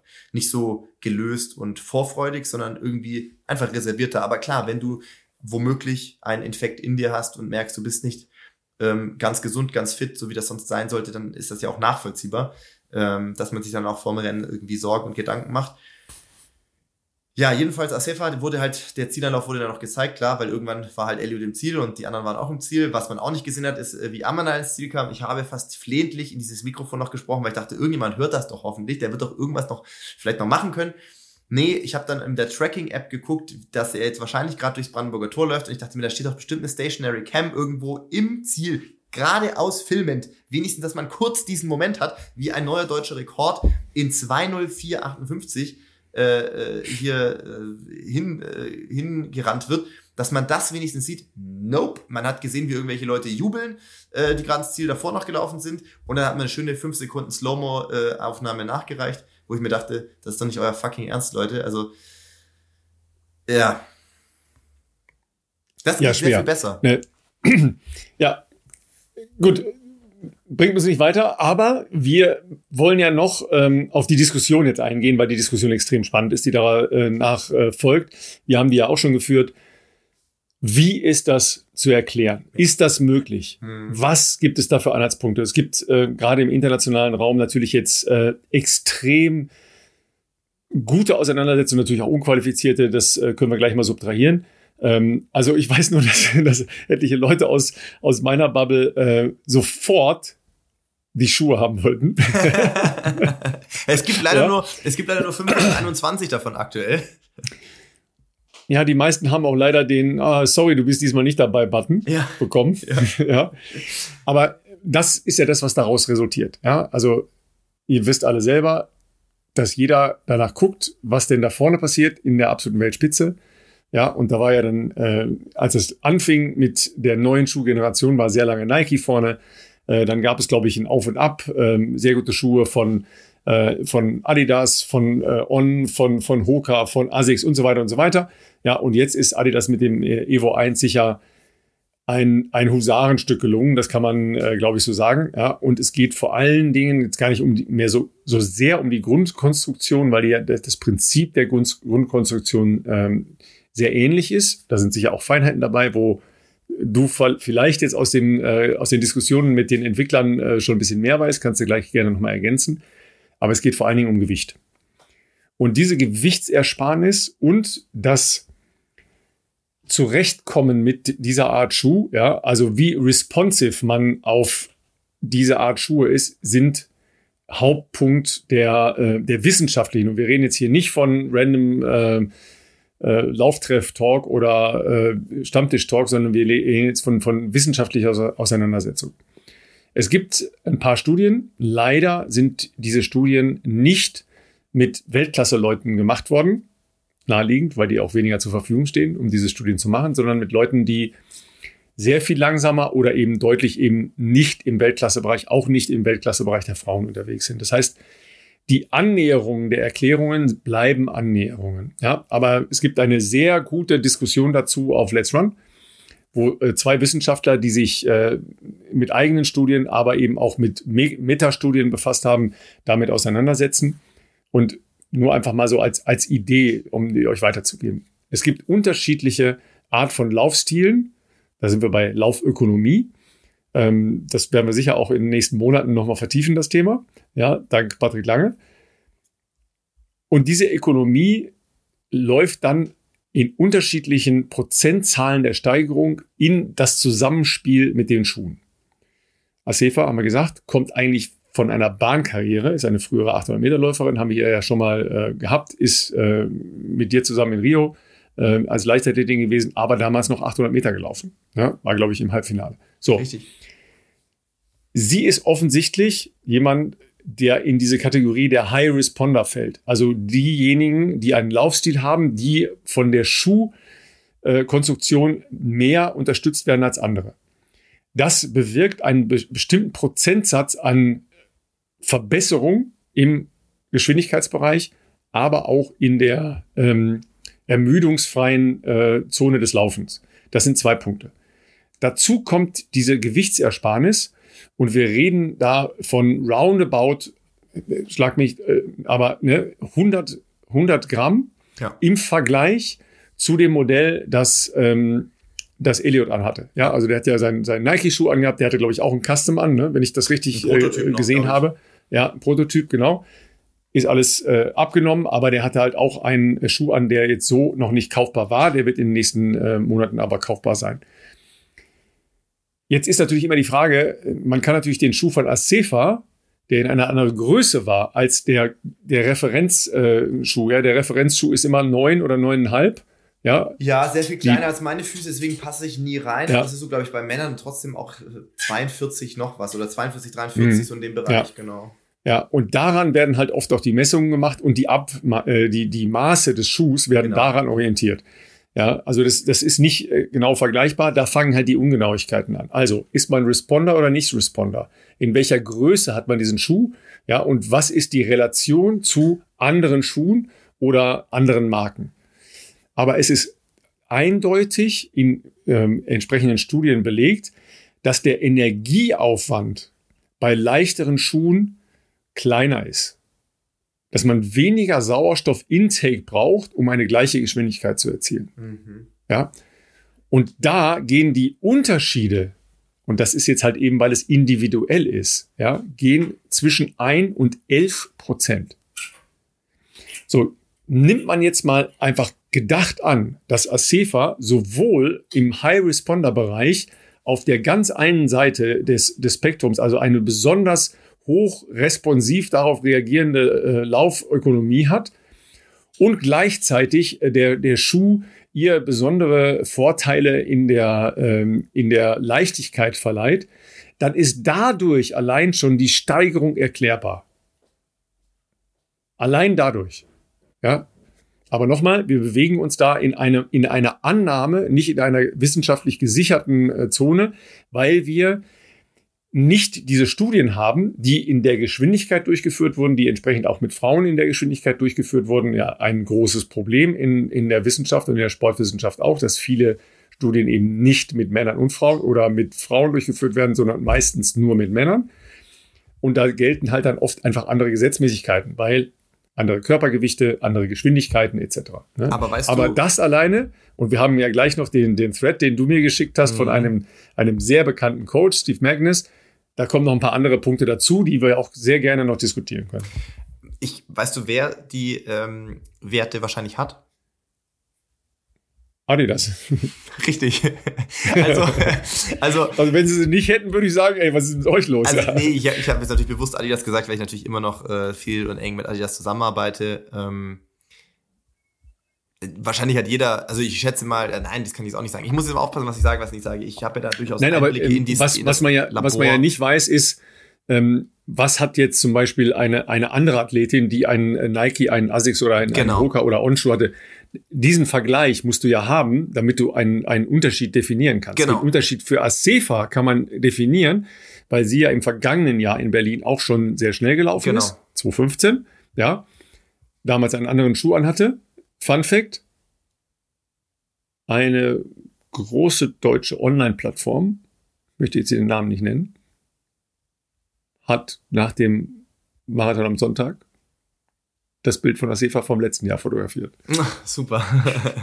ähm, also sagen wir mal so, ähm, ich denke mal, dass auch andere Hersteller vermutlich ähnlich wissenschaftlich arbeiten. Das kann ich aber jetzt nicht sagen. Das ist jetzt eine Vermutung. Ich weiß, wie bei Adidas gearbeitet wird. Ich weiß, was für ein großes Team die haben, was Forschung und Entwicklung anbelangt. Es wurde auch gestern nochmal von offizieller Adidas-Seite bestätigt, weil der Spiegelredakteur eben auch diese Frage gestellt hat. Da reden wir schon von, also sind sehr viele Menschen auf jeden Fall, die da arbeiten. Ähm, das heißt, ich weiß auch von Adidas Athleten, auch von den großen Managements, die sehr viele Adidas Vertragsathleten haben, dass die in regelmäßigen Abständen entweder in Herzogenaurach, zum Beispiel die haben jetzt einen Marathon oder ein anderes Rennen, sind eh in Deutschland, hängen ein paar Tage in Herzogenaurach an, wo ähm, bestimmte Tests durchgeführt werden im Labor mit Prototypen, mit bestehenden Modellen. Da werden natürlich gewisse Messungen gemacht, ähm, Laufökonomie etc., VO2 Max und so weiter. Und Gleichzeitig ist Adidas oft mit einem großen Team immer wieder in Kenia unterwegs. Das habe ich, glaube ich, hier auch schon im Podcast erzählt. Selbst wenn ich im Trainingslager bin, ist oft mal eine große Delegation von Adidas auch in Kenia und testet sowohl in Kenia als auch in Äthiopien mit großen Trainingsgruppen ähm, Prototypen auch nicht nur auf dem Laufband im Labor, sondern auch draußen, wie sich das bei Trainingseinheiten fällt und was das Feedback der Athleten ist. Also gerade Feedback der Athletinnen und Athleten ist extrem wichtig für Adidas. Ähm, und äh, fließt in die Entwicklung dieser Schuhe mit ein. Ich weiß, dass ich vor einigen Monaten in Herzogenaurach war, ähm, hatte auch ähm, eine Feedbackrunde mit äh, Entwicklern, wo es halt drum ging, wenn man jetzt komplett verrückt äh, sich wünschen könnte, was wäre jetzt noch, äh, was, was, was möchte man im neuen Schuh haben, ähm, dann soll man einfach mal raushauen und sie würden gucken, was man davon umsetzen kann. Ich denke, dass das mit mehreren Athletinnen und Athleten so gemacht wird. Und ich muss sagen, ich war immer schon extrem großer Fan vom Adios äh, Pro 3, also Adizero Adios Pro 3, weil das für mich in der dritten Version wirklich ein Schuh war, der nahezu perfekt war. Also ich sehe den Schuh auch immer mehr, dass er immer mehr gelaufen wird von ambitionierten Freizeitathleten. Man muss auch mal gucken, bei den ähm, World Marathon Majors Podium, bei dem WM Podium ist dieser Schuh häufig vertreten. Also der Schuh scheint ja schon zu funktionieren. Kleiner Nachteil des Pro 3 im Vergleich zu anderen Modellen, manch anderen, wenigen anderen vielleicht sogar, ist, dass der Schaum in der Vergangenheit oder der Gesamtschuh jetzt nicht der leichteste war. Also es gab schon noch leichtere Modelle in der Vergangenheit. Deswegen war natürlich auch eine äh, initiale Bemerkung von mir war natürlich, also ich finde den Pro 3 geil, die Rockersohle, also die Krümmung vorne am Schuh ist gut, er läuft sich super angenehm, der Fit ist perfekt, ähm, die, die, die, die, die ähm, Dämpfungseigenschaften, beziehungsweise natürlich auch die Federeinstellungen des Schaums ist toll. Ähm, wenn ich mir noch was wünschen könnte, dann, dass es vielleicht noch einen leichteren, eine leichtere Version davon gibt. So Wo, wohl wissentlich damals, dass das natürlich alles leichter gesagt ist als getan, weil irgendwo muss ja dann diese Gewichtsersparnis auch herkommen. Und ich hatte schon mal, sagen wir mal, ich fasse das jetzt sehr allgemein, ich hatte ja schon mal einen weißen Schuh ohne Branding, ohne zu wissen, was das für ein Schuh ist, vor einigen Monaten in der Hand und dachte mir, das ist sowas wie so ein Concept Car in der Automobilindustrie, würde ich sagen. Da dachte ich mir so, ich hatte rechts einen Adios Pro 3, links hatte ich einen weißen, unbranded Schuh ohne Namen. Mehr Infos gab es damals nicht. Ich sollte nur meine initialen, äh, wie soll ich sagen, Eindrücke schildern, äh, die Emotionen sprechen lassen. Ich dachte, ja, das ist Wahnsinn. Das ist, fühlt sich natürlich schon geil an, konnte leider nicht reinschlüpfen, Sample Size lässt grüßen, aber ähm, dachte du nur schon. Halt zu, zu große Füße. Ja, genau, nur schon von in der Hand halten, dachte ich mir, das ist ja brutal, aber sowas wird ja nie rauskommen, weil das ist ja utopisch, wahrscheinlich hält das ja so nicht. Und sagen wir mal so, als ich dann das erste Mal den Evo One, ähm, Adios Pro Evo One in Berlin im Hotel in der Hand hatte, dachte ich mir, holy shit, Vielleicht ist das der Schuh, den ich vor einigen Monaten da in der Hand hatte, weil der fühlt sich verdammt ähnlich an, super leicht. Und ähm, ich konnte ihn leider noch nicht laufen. Ich bin gehöre nicht zu dem Pool von Menschen, die diesen Schuh schon im Vorfeld bekommen haben, was ja natürlich auch total richtig ist, weil ich auch kein aktiver Athlet mehr bin und die wenigen Modelle sollten da auch ähm, natürlich zweckgebunden eingesetzt werden. Aber das könnte schon, also für mich, also es ist, ist glaube ich, schon für mich erklärbar, dass das so ein richtiger Entwicklungssprung, möchte ich mal sagen, in der Schuhtechnologie nochmal war.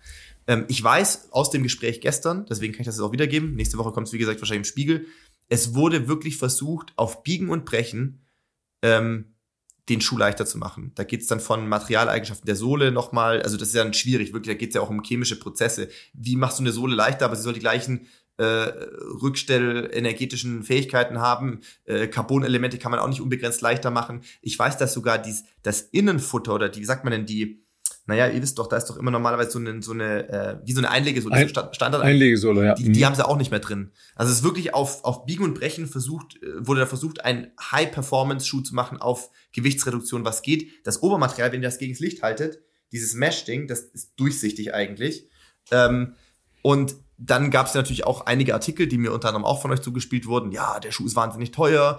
Äh, ja, der Schuh soll angeblich nur ein Rennen halten. Ähm, der Schuh ist teuer, ja, ähm, das stimmt. Ich will nicht wissen, also ich glaube, das wird trotzdem für Adidas nie, nie ich kenne die Strategie nicht. Ich spreche jetzt nicht für den Konzern Adidas, aber ich sag mal so, der Schuh wird jetzt kein Massenprodukt werden. Also ich weiß trotzdem nicht, ob sich die Forschungsentwicklungskosten in diesen Schuh jemals amortisieren werden. Das geht hatte ich, hatte ich, hatte ich erwähnt, dass sehr viele Leute diesen Schuh bestellen wollten. hatte ich das kurz erwähnt? Ja, hatte ich das ganz kurz erwähnt? Also ich könnte mir vorstellen, gerade in der verrückten Triathlon-Szene gäbe es da bestimmt auch ein paar Abnehmer. Hallo. Hey, Entschuldigung. Wie viel Fahrräder braucht man? Weiß ich nicht, also die kosten immer sehr viel auf jeden Fall. Also die kosten natürlich das Vielfache eines Schuhs. Also ich meine, man braucht ja, um Triathlon zu machen, völlig überraschend einen Schuh und ein Fahrrad. Richtig, ja? richtig. Wie viele Fahrräder braucht man? Ja, hoffentlich nur eins, weil die sind arschteuer. Nee, N plus eins. Ach, N plus eins, ja. also, ich sag mal so, wie gesagt. Versteht ihr, versteht ihr, wenn, wenn man, wenn man jetzt solche Margen hört wie, hey, du kannst durch den Schuh bis zu zehn Prozent Energie sparen. Wenn du ein Responder bist, das wie gesagt. Wenn du wenn du ein Responder bist. Ich ja. ja.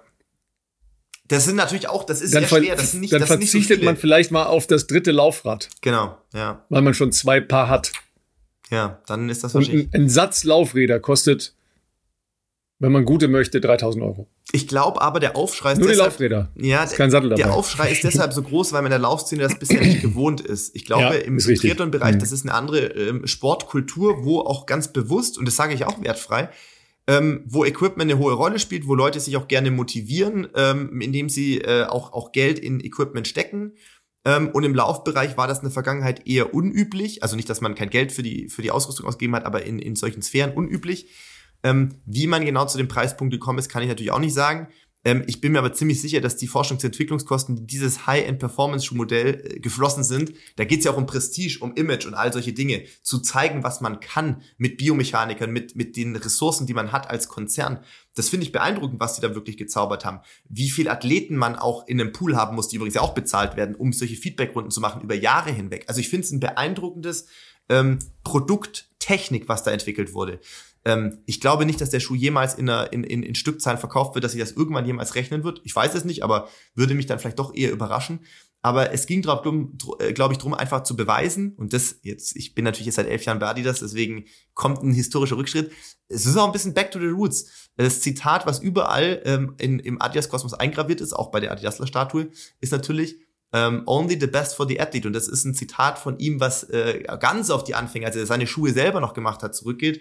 Ähm, und was innerhalb des Konzerns sehr hoch gehalten wird, ist, dass man natürlich versucht, wirklich den Athleten das bestmögliche Equipment an die Hand zu geben. Ich durfte ja vor einigen äh, Monaten dieses Adidas Archiv bes äh, besuchen. Da kommt man jetzt auch nicht einfach so rein.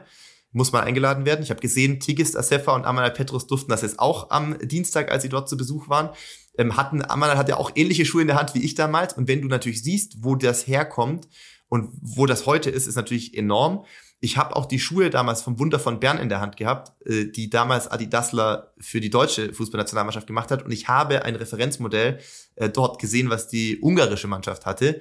Das ist natürlich, das ist wie wenn einer Bergsteigerstiefel anhatte und die anderen hatten schon sowas wie richtige Fußballschuhe. Ähm, und dann hat es ja noch geregnet. Also dann auch das Gewicht mit Leder und so. Das ist schon, das ist schon ein bisschen so die DNA bei Adidas und ich finde es krass, dass das bis heute so durchgezogen wird, dass man wirklich da dann äh, versucht, das Beste rauszuhauen. Jetzt kommt's aber noch zu dem Schuh. Da gab es ganz viel Kritik bezüglich Nachhaltigkeit und der Schuh hält doch bestimmt dann nur für ein Rennen und da gab es ganz viele Zeitungsartikel, was ich auch immer sehr interessant finde. Ähm, da gab es eine große Schweizer Tageszeitung, die sich sehr darüber echauffiert hat, wie das in der heutigen Zeit vertretbar ist, äh, so einen Schuh rauszubringen für diesen Preispunkt. Ähm, ich finde es aber dann noch bemerkenswerter, wenn man nicht mal sich die Mühe gemacht hat, ähm, einen offiziellen Gesprächspartner dazu einzuladen, vielleicht von dem Konzern so, weil das hat zumindest der Spiegel gemacht. Und ähm, da kam dann natürlich raus, dass sie einen Zettel beilegen in den Schuhkarton, wo drauf steht, recommended ist, den Schuh ein, zwei kurze Läufe vorher zu tragen. Und für das Rennen ist der Schuh auf jeden Fall gut. Wie lange dieser Schuh hält, ähm, dazu kann man jetzt aktuell noch gar keine Aussagen treffen, weil der bisher nur in Laborsituationen und sehr wenigen Athleten zur Verfügung gestellt wurde. Wie bei allen Wettkampfschuhen das ist jetzt wiederum markenunabhängig, aber ich kann natürlich für meine sprechen. Natürlich kannst du auch einen Adios Pro 3 500 Kilometer laufen. Hat der dann die gleichen energetischen Rückstellkräfte, wie wenn er frisch aus der, Schuh, äh, aus der Schuhschachtel kommt? Nein. Deswegen ziehe auch ich oder habe ich in der Vergangenheit vor einem Rennen immer einen frischen Schuh angezogen. Ähm, kann man den aber trotzdem fürs Training verwenden und laufen, ohne dass man da irgendwelche Probleme bekommt? Ja, habe ich auch immer gemacht. Also da, ist natürlich jetzt auch ganz viel, ähm, weiß ich nicht, wo, wo Leute immer das Haar in der Suppe suchen müssen irgendwie. Gut, wenn man jetzt das, das große Bild über die Nachhaltigkeit wirft, das äh, können wir ja nochmal an einer anderen Stelle machen, weil das noch sehr viel, ja. sehr viel mehr Themen hat. Äh, das das äh, führt jetzt, glaube ich, zu wenig. Wir sind jetzt ja im High-End-Leistungsbereich hier unterwegs. Äh, da spielen andere Dinge eine Rolle.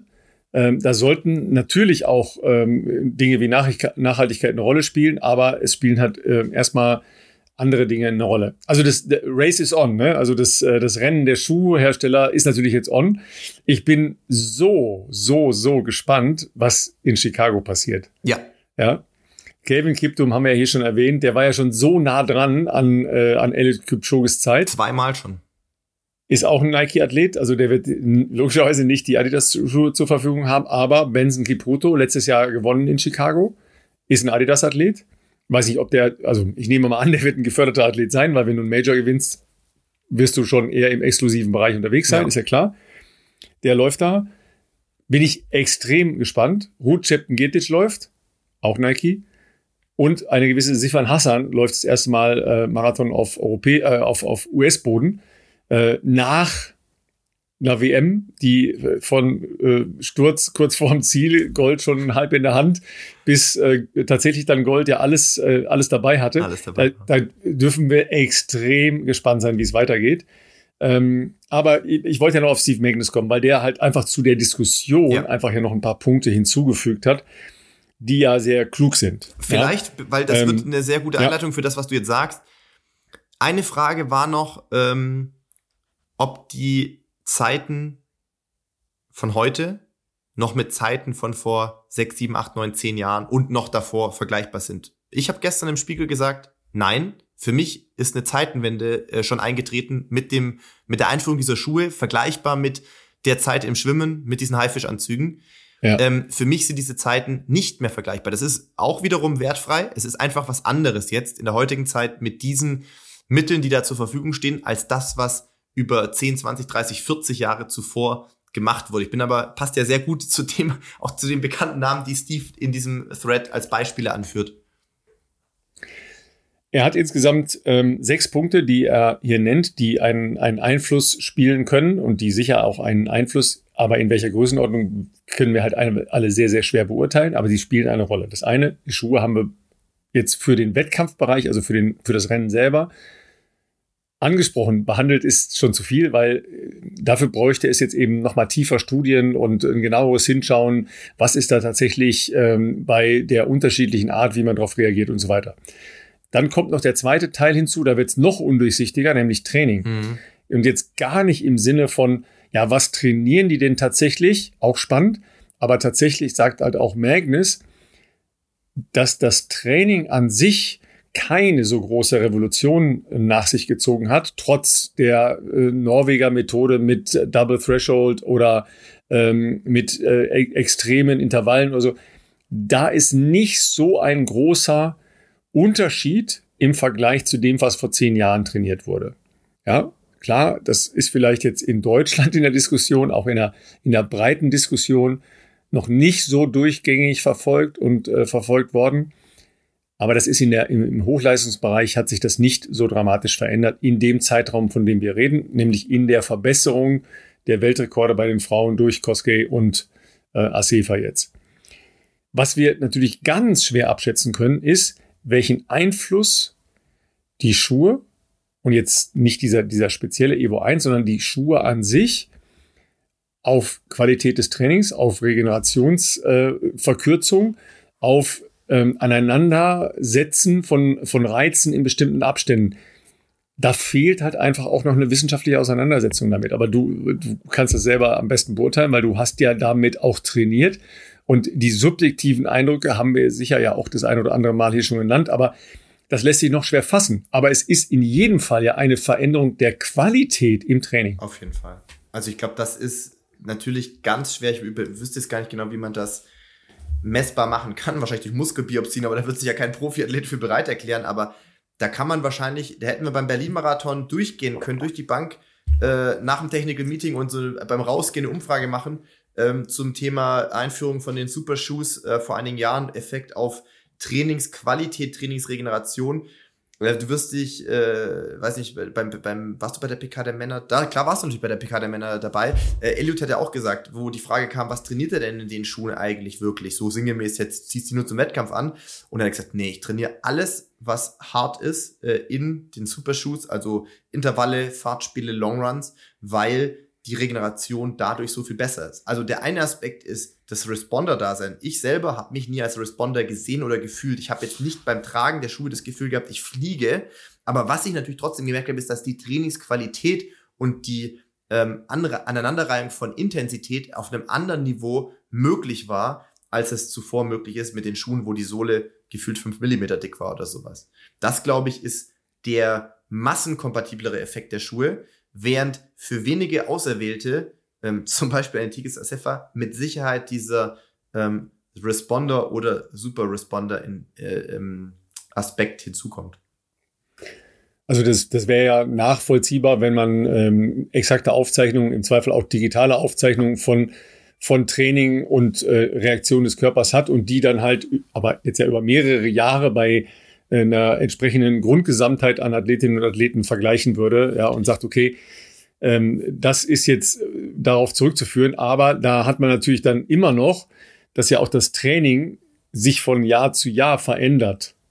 Ja, und man genau. äh, unterschiedliche Periodisierung hat, unterschiedliche Ziele hat, unterschiedliche Gesundheitszustände hat und so weiter und so weiter. Und man baut ja auch in der Regel, ja, Progressive Loading, ja, du brauchst ja, baust ja immer einen Baustein auf dein Niveau, was du hast, drauf. Ja, also dass du da, deshalb ist das schwer fassbar. Es geht, aber es ist nicht ganz so einfach, wie man sich das vielleicht vorstellt. Ja, dann kommen wir halt zu dem, zum dritten Punkt. Ähm, Ernährung. Mhm. Ich glaube, da haben wir ein, den, den entscheidenden großen Schritt schon gesehen. Du meinst Ernährung, Verpflegung im Rennen oder Ernährung genau, allgemein? Genau. Wettkampfverpflegung. Wettkampfverpflegung. Ja. Kohlenhydrate ja, weil, pro Stunde gab es früher, glaube ich, ja. ganz wenig Gedanken. Da hat man sich gedacht, mhm. ich, ich äh, im Zweifel trinke ich meine Cola oder keine Ahnung. Aber ähm, es gibt auch gewisse ähm, Kollegen, äh, mit denen ich schon kommentieren durfte, die der Meinung sind, Wasser ist noch aus, äh, ausreichend adäquat. Das würde ich jetzt auch nicht unterschreiben. Nicht du, Ralf, äh, ein anderer Kollege, der das mal äh, in einer Übertragung gesagt hatte. Ähm, also ich hier, wir sind jetzt gleich bei zwei Stunden. Äh, wir sind noch unter zwei Stunden Marke. Ich bin bei Wasser. Nein, das war ein kleiner Side-Joke hier am Rande, aber das ist natürlich kompletter Bullshit. Natürlich, Kohlenhydrate machen einen riesen Unterschied und vor allem heute mit dem sehr wissenschaftlichen Ansatz. Ähm, 80 bis 100 Gramm Kohlenhydrate pro Stunde konsumieren zu wollen oder als Ziel auszugeben, macht im Hochleistungsbereich Marathonlaufen, wo wir ja trotzdem im Binnenverhältnis plus minus zwei Stunden liegen, einen Riesenunterschied, glaube ich. Ja, also das, aber diesen Sprung hat es ja jetzt nicht aktuell zu, äh, zu diesem Rennen gegeben, sondern das Die war ja im Jahre. Prinzip auch mit der Forschung äh, auch rund um das äh, Subtube-Projekt herum. Ja, stimmt, stimmt. Äh, erinnert euch, da wurden halt die Intervallzeiten für die Verpflegung für Elliot äh, verkürzt, aber damit eben auch für alle äh, anderen Topläufer und so weiter und so weiter. Ja. Ähm, dann ein, eine grundsätzliche Annäherung der Frauenleistungen an die Männerleistungen. Ja. Wissen, dass Frauenmarathon ja noch bei weitem nicht so eine lange Geschichte hat Richtig. wie Männermarathon dass halt auch die sozial-kulturellen äh, Bedingungen für Frauen im Hochleistungssport andere sind. Nicht nur in, nicht nur in Deutschland, sondern äh, natürlich auch in vielen äh, anderen Laufnationen andere sind. Das ist sicher ein Punkt. Wobei ich eine, eine Statistik gesehen habe, dass ähm, die, die Frauen in, äh, in der Leistungsfähigkeit und in der Topleistung beim Marathon jetzt am nächsten an der Männerleistung dran sind. Mhm. Mhm. Ne? Das hat natürlich damit zu tun, dass der Einfluss von Kraft und Muskelmasse im Vergleich abnimmt, je länger die Strecke wird. Mhm, ja. ja. weil es spielt halt, spielt halt in der Unterscheidung bei, äh, bei Sprints halt eine größere Rolle. Ja, ähm, bei Ausdauer spielen dann halt andere Komponenten eine Rolle, wo Frauen mindestens genauso leistungsfähig sind oder sogar, äh, da gibt's ja auch zumindest äh, Ansätze der Erklärung, dass Frauen im Ausdauerbereich jetzt relativ runtergebrochen auf, ähm, auf Körpergewicht und, ähm, und, und Geschwindigkeit eine bessere Leistungsfähigkeit haben als Männer in general. Ja, auch das natürlich individualisiert und so weiter, aber es kommt auf jeden Fall dahin. Ja. Das andere ist, äh, ist natürlich äh, Tempomacher. Du hast das schon, äh, schon angesprochen. Ja, wir hatten das ähm, ja mit einer Studie vor zwei Wochen oder so, glaube ich, schon mal angesprochen, dass eigentlich diese T-Formation, also das umgedrehte T ähm, vor einer Laufgruppe das Beste wäre. ACV und Co. sind in einer relativ großen Gruppe gelaufen. Da gelten nochmal andere äh, Messgrößen weil dir wird da natürlich komplett Luftwiderstand und äh, auch nur das leiteste Windbewegungen äh, weggenommen. Ne? Richtig. Also das ist natürlich was, äh, habe ich übrigens auch gestern im Interview gesagt, was in keinster Weise die, diese außergewöhnliche Leistung schmälern soll, aber das ist natürlich wirklich ein Mittel zum, zur Optimierung von, von, von dieser Leistung, die beispielsweise im Elliot Kipchoge in der Form nie zustanden. Außerhalb dieser, ich sage jetzt mal, Kunstprojekte, da natürlich schon, aber unter regulären Bedingungen ist es natürlich für einen Mann nahezu unmöglich, ähm, es ist unmöglich, äh, ein gleiches Tempomacher-Setup zu bekommen, weil derjenige, der das könnte, 30, 40 Kilometer vorweglaufen, auf Weltrekordtempo, der will natürlich selber Weltrekord äh, für sich beanspruchen, ist ja klar. Und deswegen sind das in aller Regel nur Teamkollegen, ähm, die nicht das Vermögen haben, dieses Tempo durchzulaufen. Das bedeutet aber auch, dass äh, ein, ein, ein Athlet wie Eliud Kipchoge in der Lage sein muss, die letzten 10, 12, teilweise ja 17 Kilometer, was in der Vergangenheit schon der Fall war, komplett alleine noch zurückzulegen. Und da reden wir dann selbst bei optimalen Bedingungen ja davon, dass er zumindest mal diesen Luftwiderstand brechen muss, was bei seinem Tempo äh, ja trotzdem auch um die 21 äh, kmh bedeutet. Und könnt ihr euch ja selber vorstellen, 21 kmh haben oder nicht haben, das macht natürlich energetisch einen, einen großen Unterschied. Und äh, bei einer äh, Tigis Asefa war es ja so, dass der äh, männliche Kollege und Tempomacher sie ja zumindest mal bis zum Brandenburger Tor begleiten konnte. Dann müssen da die Tempomacher auch raus oder zumindest auf den anderen Zielkanal umgeleitet werden. Äh, und das äh, ist natürlich schon ein kleiner Luxus, eine kleine Luxussituation, die sowas auch in Teilen noch ein bisschen erklärbar macht. Wir haben jetzt viele Facetten angeführt, aber das ist auf jeden Fall auch nochmal nicht zu unterschätzender Faktor bei solchen Topleistungen. Ja, nur mal als, als Idee, ähm, auf dem Zeitfahrrad, ne, also Triathlon auf dem Zeitfahrrad, mhm. sagt man, ab 20 kmh mhm. lohnt es sich auf jeden Fall, in die Zeitfahrposition zu gehen, mhm. also nicht mehr Oberlenker zu fahren. Ja. ja? Da, damit schon mal als Idee, das ist ein immenser Vorteil, wenn man nicht alleine gegen den Luftwiderstand, nur gegen den Luftwiderstand. Ja, wir haben gesagt, es waren sehr gute Bedingungen ähm, und der Weg zurück von, vom äh, östlichsten Teil der Strecke, nee, vom westlichsten Teil der Strecke ähm, in Richtung ähm, Friedrichstraße oder dann äh, Leipziger Straße, äh, Potsdamer Platz etc. war Rückenwind, ja, aber äh, das bleibt ja dabei, er muss halt alleine rennen und da, da ist halt nochmal Luft und die, die äh, Luftbarriere muss er brechen. Richtig. Ja. ja, und last but not least ist natürlich halt auch ähm, auch Doping äh, eine Erklärung. Es gibt natürlich haufenweise Kommentare, ja, alle gedopt und so weiter. Können wir das ausschließen? Nein. Kann man ähm. Können wir für andere äh, die Hand ins Feuer legen? Nein. Ähm, gibt es ein, äh, ein, ein besonderes, ähm, ein besonderes, äh, eine besondere Konstellation rund um äh, Acefa, wo wir sagen, hm, macht uns Bauchschmerzen? kann ich jetzt erstmal so nicht erkennen. Ähm, gibt es in, in der äthiopischen äh, Läuferriege Dopingfälle? Ja. Äh, ist es halt ein Land, das äh, nicht ganz so leicht zugänglich ist für, für Kontrollen und äh, wo es halt vielleicht ein Gesundheitssystem gibt, das, das anders, ähm, sagen wir mal, laxer funktioniert als vielleicht in Deutschland? Auch ja. Also das können wir nicht ausschließen. Das kann man auf keinen Fall ja, Es hat natürlich ja. die entsprechenden äh, äh Proben gegeben. Äh, man würde sich wünschen, ähm, dass so Top-Athletinnen häufiger ähm, irgendwo auftauchen und, ähm, und mehr Proben haben. Ähm, es gab irgendwo einen Vergleich, dass ähm, es Läufer im Feld am Sonntag gab, die bis zu 17 äh, Trainingskontrollen hatten. Asefa hatte zwischen dem ähm, Marathon im letzten Jahr in Berlin und diesem jetzt hier drei. Das ist, das, das ist, das ist ein, ein sehr, das ist ein, ein sehr dünnes Netz. Genau. Ja? genau. Ich habe auch gelesen, dass es es, also es gibt einen gewissen Bruch in ihrer Karriere. Wie gesagt, wir versuchen hier erstmal die, ähm, oder haben hier erstmal versucht, die ganzen wissenschaftlichen Erklärungen äh, zu sammeln, die sowas erklärbar machen können. Ähm, Doping können wir natürlich nicht ausschließen. Wer kann das schon, um Gottes Willen? Da wissen wir einfach zu viel, dass in der Weltspitze ähm, einfach zu viel äh, Schindluder auch äh, betrieben wird. Deswegen, wir können das natürlich nicht ausschließen. Ähm, Kontrolldichte könnte auf jeden Fall höher sein. Das würde ein besseres Gefühl vermitteln. Auch das ist natürlich im Zweifelsfall keine Garantie. Siehe Lance Armstrong. Äh, ich weiß, anderer Sport, nichtsdestotrotz, der hatte viele Kontrollen und trotzdem. Aber ähm, was natürlich ein bisschen, ah, ich weiß gar nicht mehr, habe ich das auf Twitter gelesen oder auch irgendeinem Artikel oder einem Forum bei Let's Run ist, was natürlich schon viele anführen, ist, Asefa war eine relativ mittelprächtige 800 Meter Läuferin, sehr von oben herab gesprochen. Ich würde es vielleicht nicht so sagen. Immerhin war sie auch in Rio wie ich. Allerdings über 800 Meter hat es da aber, glaube ich, nicht über die Vorrunde geschafft. Immerhin eine Athletin, die eine ähm, 1,59er PB, glaube ich, hat. Eine 1,59er PB ist natürlich bezogen auf einen Marathon eine exzellente Grundleistung. Brauchen wir gar nicht reden. Da gibt es, glaube ich, wenige äh, Marathonläufer und Marathonläufer, die mal uh, ursprünglich spezialisierte 800 Meter Läufer waren. Das war auch kein Heile, das war auch kein Bekele, das war auch kein Elite Kipchoge.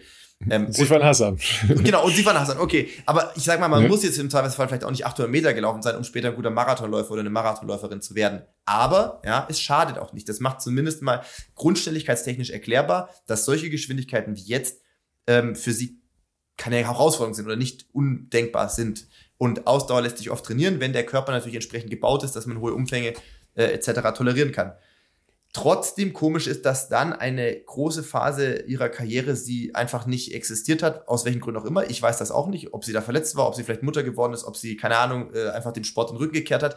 Irgendwann kam sie dann plötzlich zurück äh, in den Marathonbereich direkt. Also da gab es, glaube ich, auch nicht viel dazwischen. Und äh, rennt dann äh, irgendwo eine 2,34. Wo man jetzt erstmal denkt, naja, gut, 234, also keine schlechte Marathonleistung, um Gottes Willen, aber natürlich für jemanden, der äh, mal Ambition hat, in der Weltspitze mitzulaufen, jetzt auch äh, nichts Besonderes. Der zweite Marathon war dann der Berlin-Marathon letztes Jahr und da haben, glaube ich, auch schon ganz viele geschluckt und äh, große Augen gemacht, als man äh, gesehen hat, dass sie von der 234 auf eine 215 runter ist. Und Ralf hat dann gesagt, zwischen letztem Jahr und diesem Jahr gab es auch nicht viele Kontrollen und nicht viel ähm, Rennen. Und dann gab es jetzt diese Fabelzeit. Wie gesagt, das soll nicht heißen, dass wir ihr irgendwas unterstellen, aber wir versuchen natürlich hier in, dieser, äh, in diesem Format alle Fakten ähm, ein bisschen zu sammeln, die wissenschaftlichen, die das erklärbar machen oder machen können, sagen wir mal, aber natürlich auch ähm, den Elefanten im Raum nicht ungenannt zu lassen. Äh, wir wissen, bei allen Topleistungen heutzutage, vor allem im Ausdauerbereich, ähm, darf man das Thema ähm, nicht ganz außen vor lassen. Ja, aber ist ja, ähm, ist ja eine spannende Diskussion und ich glaube, ähm, die Diskussion wird äh, zumindest in, in den Foren ähm, sehr gut geführt, ja. Nochmal, es lohnt sich da mal reinzuschauen. Auch Wissenschaftler, ähm, die sich da äußern, wie wir jetzt hier einige genau, genannt haben genau. und, und, und ne, Trainer. Äh, und so. wir, wir, wir werden das ja sicher auch weitermachen. Wir freuen uns auch auf eure Kontakte und eure äh, Anmerkungen. Ähm, vielleicht habt ihr ja noch äh, einen Punkt, den wir gar nicht so gesehen haben oder zu wenig betrachtet haben.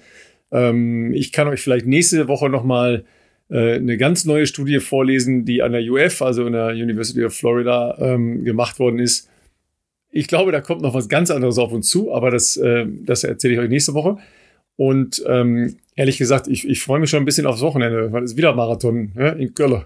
Ja. Und Leute, bevor ihr, bevor ihr, bevor ihr ausrastet, es gibt einen Stream bei sportschau.de. Tim Tonda und Jan Fitschen machen den. Sehr schön. Dann, dann mache ich noch keine Werbung, weil ich, ähm, also ich, wir machen natürlich Werbung für die Kollegen, logischerweise, die, ähm, die das übertragen, was super ist. Äh, und da solltet ihr auf jeden Fall einschalten. Die Woche drauf ist ja schon wieder Marathon und es ja, geht ja eh Chicago Marathon. Chicago und noch viel wichtiger als Chicago ist natürlich, wir wissen es alle, der München-Marathon. Ach, der ist da auch. Ich weiß, wer da kommentiert, aber habt da bitte ein bisschen, bisschen Nachsicht mit dem Experten, ja? Der ist schon so durch, durchge, durchbeleidigt und äh, gebasht worden. Ja, ja. ja, Aber Philipp, da bist du schon wieder unterwegs. Da ja. bin ich unterwegs, ja. Das, ähm, da können wir nächste Woche nochmal erzählen. Ähm, aber genau, da haben wir natürlich auch aus deutscher Sicht spannende ähm, Starter. Ähm, nämlich Sebastian Händel. Und äh, der ist ja sein Debüt im letzten Jahr in München gelaufen und hat da auch eine, eine, einen starken Einstand gefeiert mit zwei Stunden zehn. Also da bin ich sehr gespannt, was äh, da weiter, ähm, was er da weiter vorbereitet hat. Wir werden natürlich im Vorfeld auch nochmal mit ihm persönlich sprechen, aber ja, ich äh, darf äh, sozusagen für deine Kollegen, Ralf, so kann man es eigentlich sagen, oder? Ja, ja natürlich. Ähm, hm. Darf ich da mit äh, kommentieren? Ähm, mehrere Infos dazu dann aber nächste Woche. Da weiß ich dann vielleicht auch sogar schon ein bisschen mehr, was äh, Sebastian Händel und so weiter anbelangt. Freue mich aber natürlich, dass ich da schon die nächste Gelegenheit habe, ein bisschen ein paar Einschätzungen, sagen wir mal so ein paar Einschätzungen äh, teilen zu dürfen äh, im Fernsehen. Also das wird dann allerdings im äh, Bayerischen Rundfunk äh, zu sehen sein. Ja, ähm, auch im, im Stream halt ähm, bundesweit zu sehen.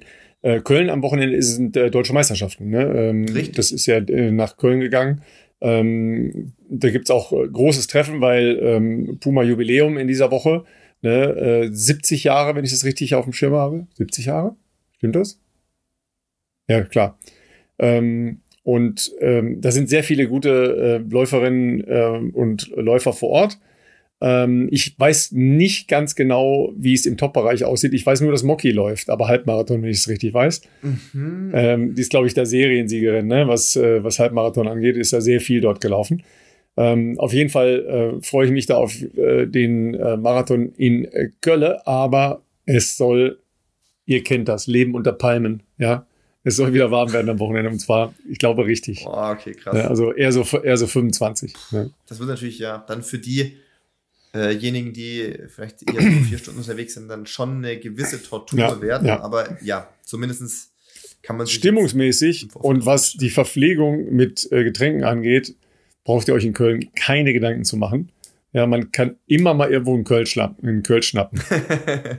ne, da gibt's Bütchen. Ja, in Berlin gibt's die Spätis, bei uns gibt's die Bütchen. Ja, da gibt's auch nicht alkoholische Getränke.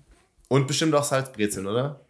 Und bestimmt auch Salzbrezel. Da musst du nicht in die Tanke rein, sondern Grüße. du kannst direkt ans Bütchen ran und dann, ja, genau, ne? Grüße an Julius Brink. Julius, Ne? Julius bringt das, äh, werde ich nie vergessen, glaube ich. Das, Nee, das ist ja logisch nicht, logisch nicht. Ne?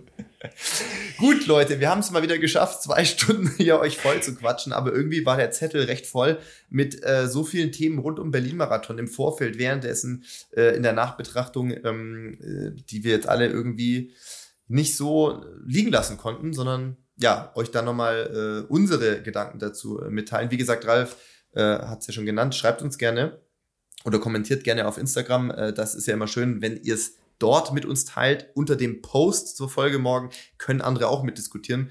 Ähm, wir freuen uns aber trotzdem auch über eure Mails, so ist es nicht. Ähm, und ansonsten dann, ja, wünsche ich euch ein hoffentlich lauffreudiges Wochenende. Wer in Köln startet, dafür schon mal viel Erfolg, viel Spaß. Äh, wer woanders startet, auch dafür viel Spaß. Und wer mitten in der Marathonvorbereitung ist, für euch, ja, machen wir für eure langen Läufe diese zwei Stunden Folgen. Bis nächste Woche. Ciao, ciao. Bis dann. Ciao.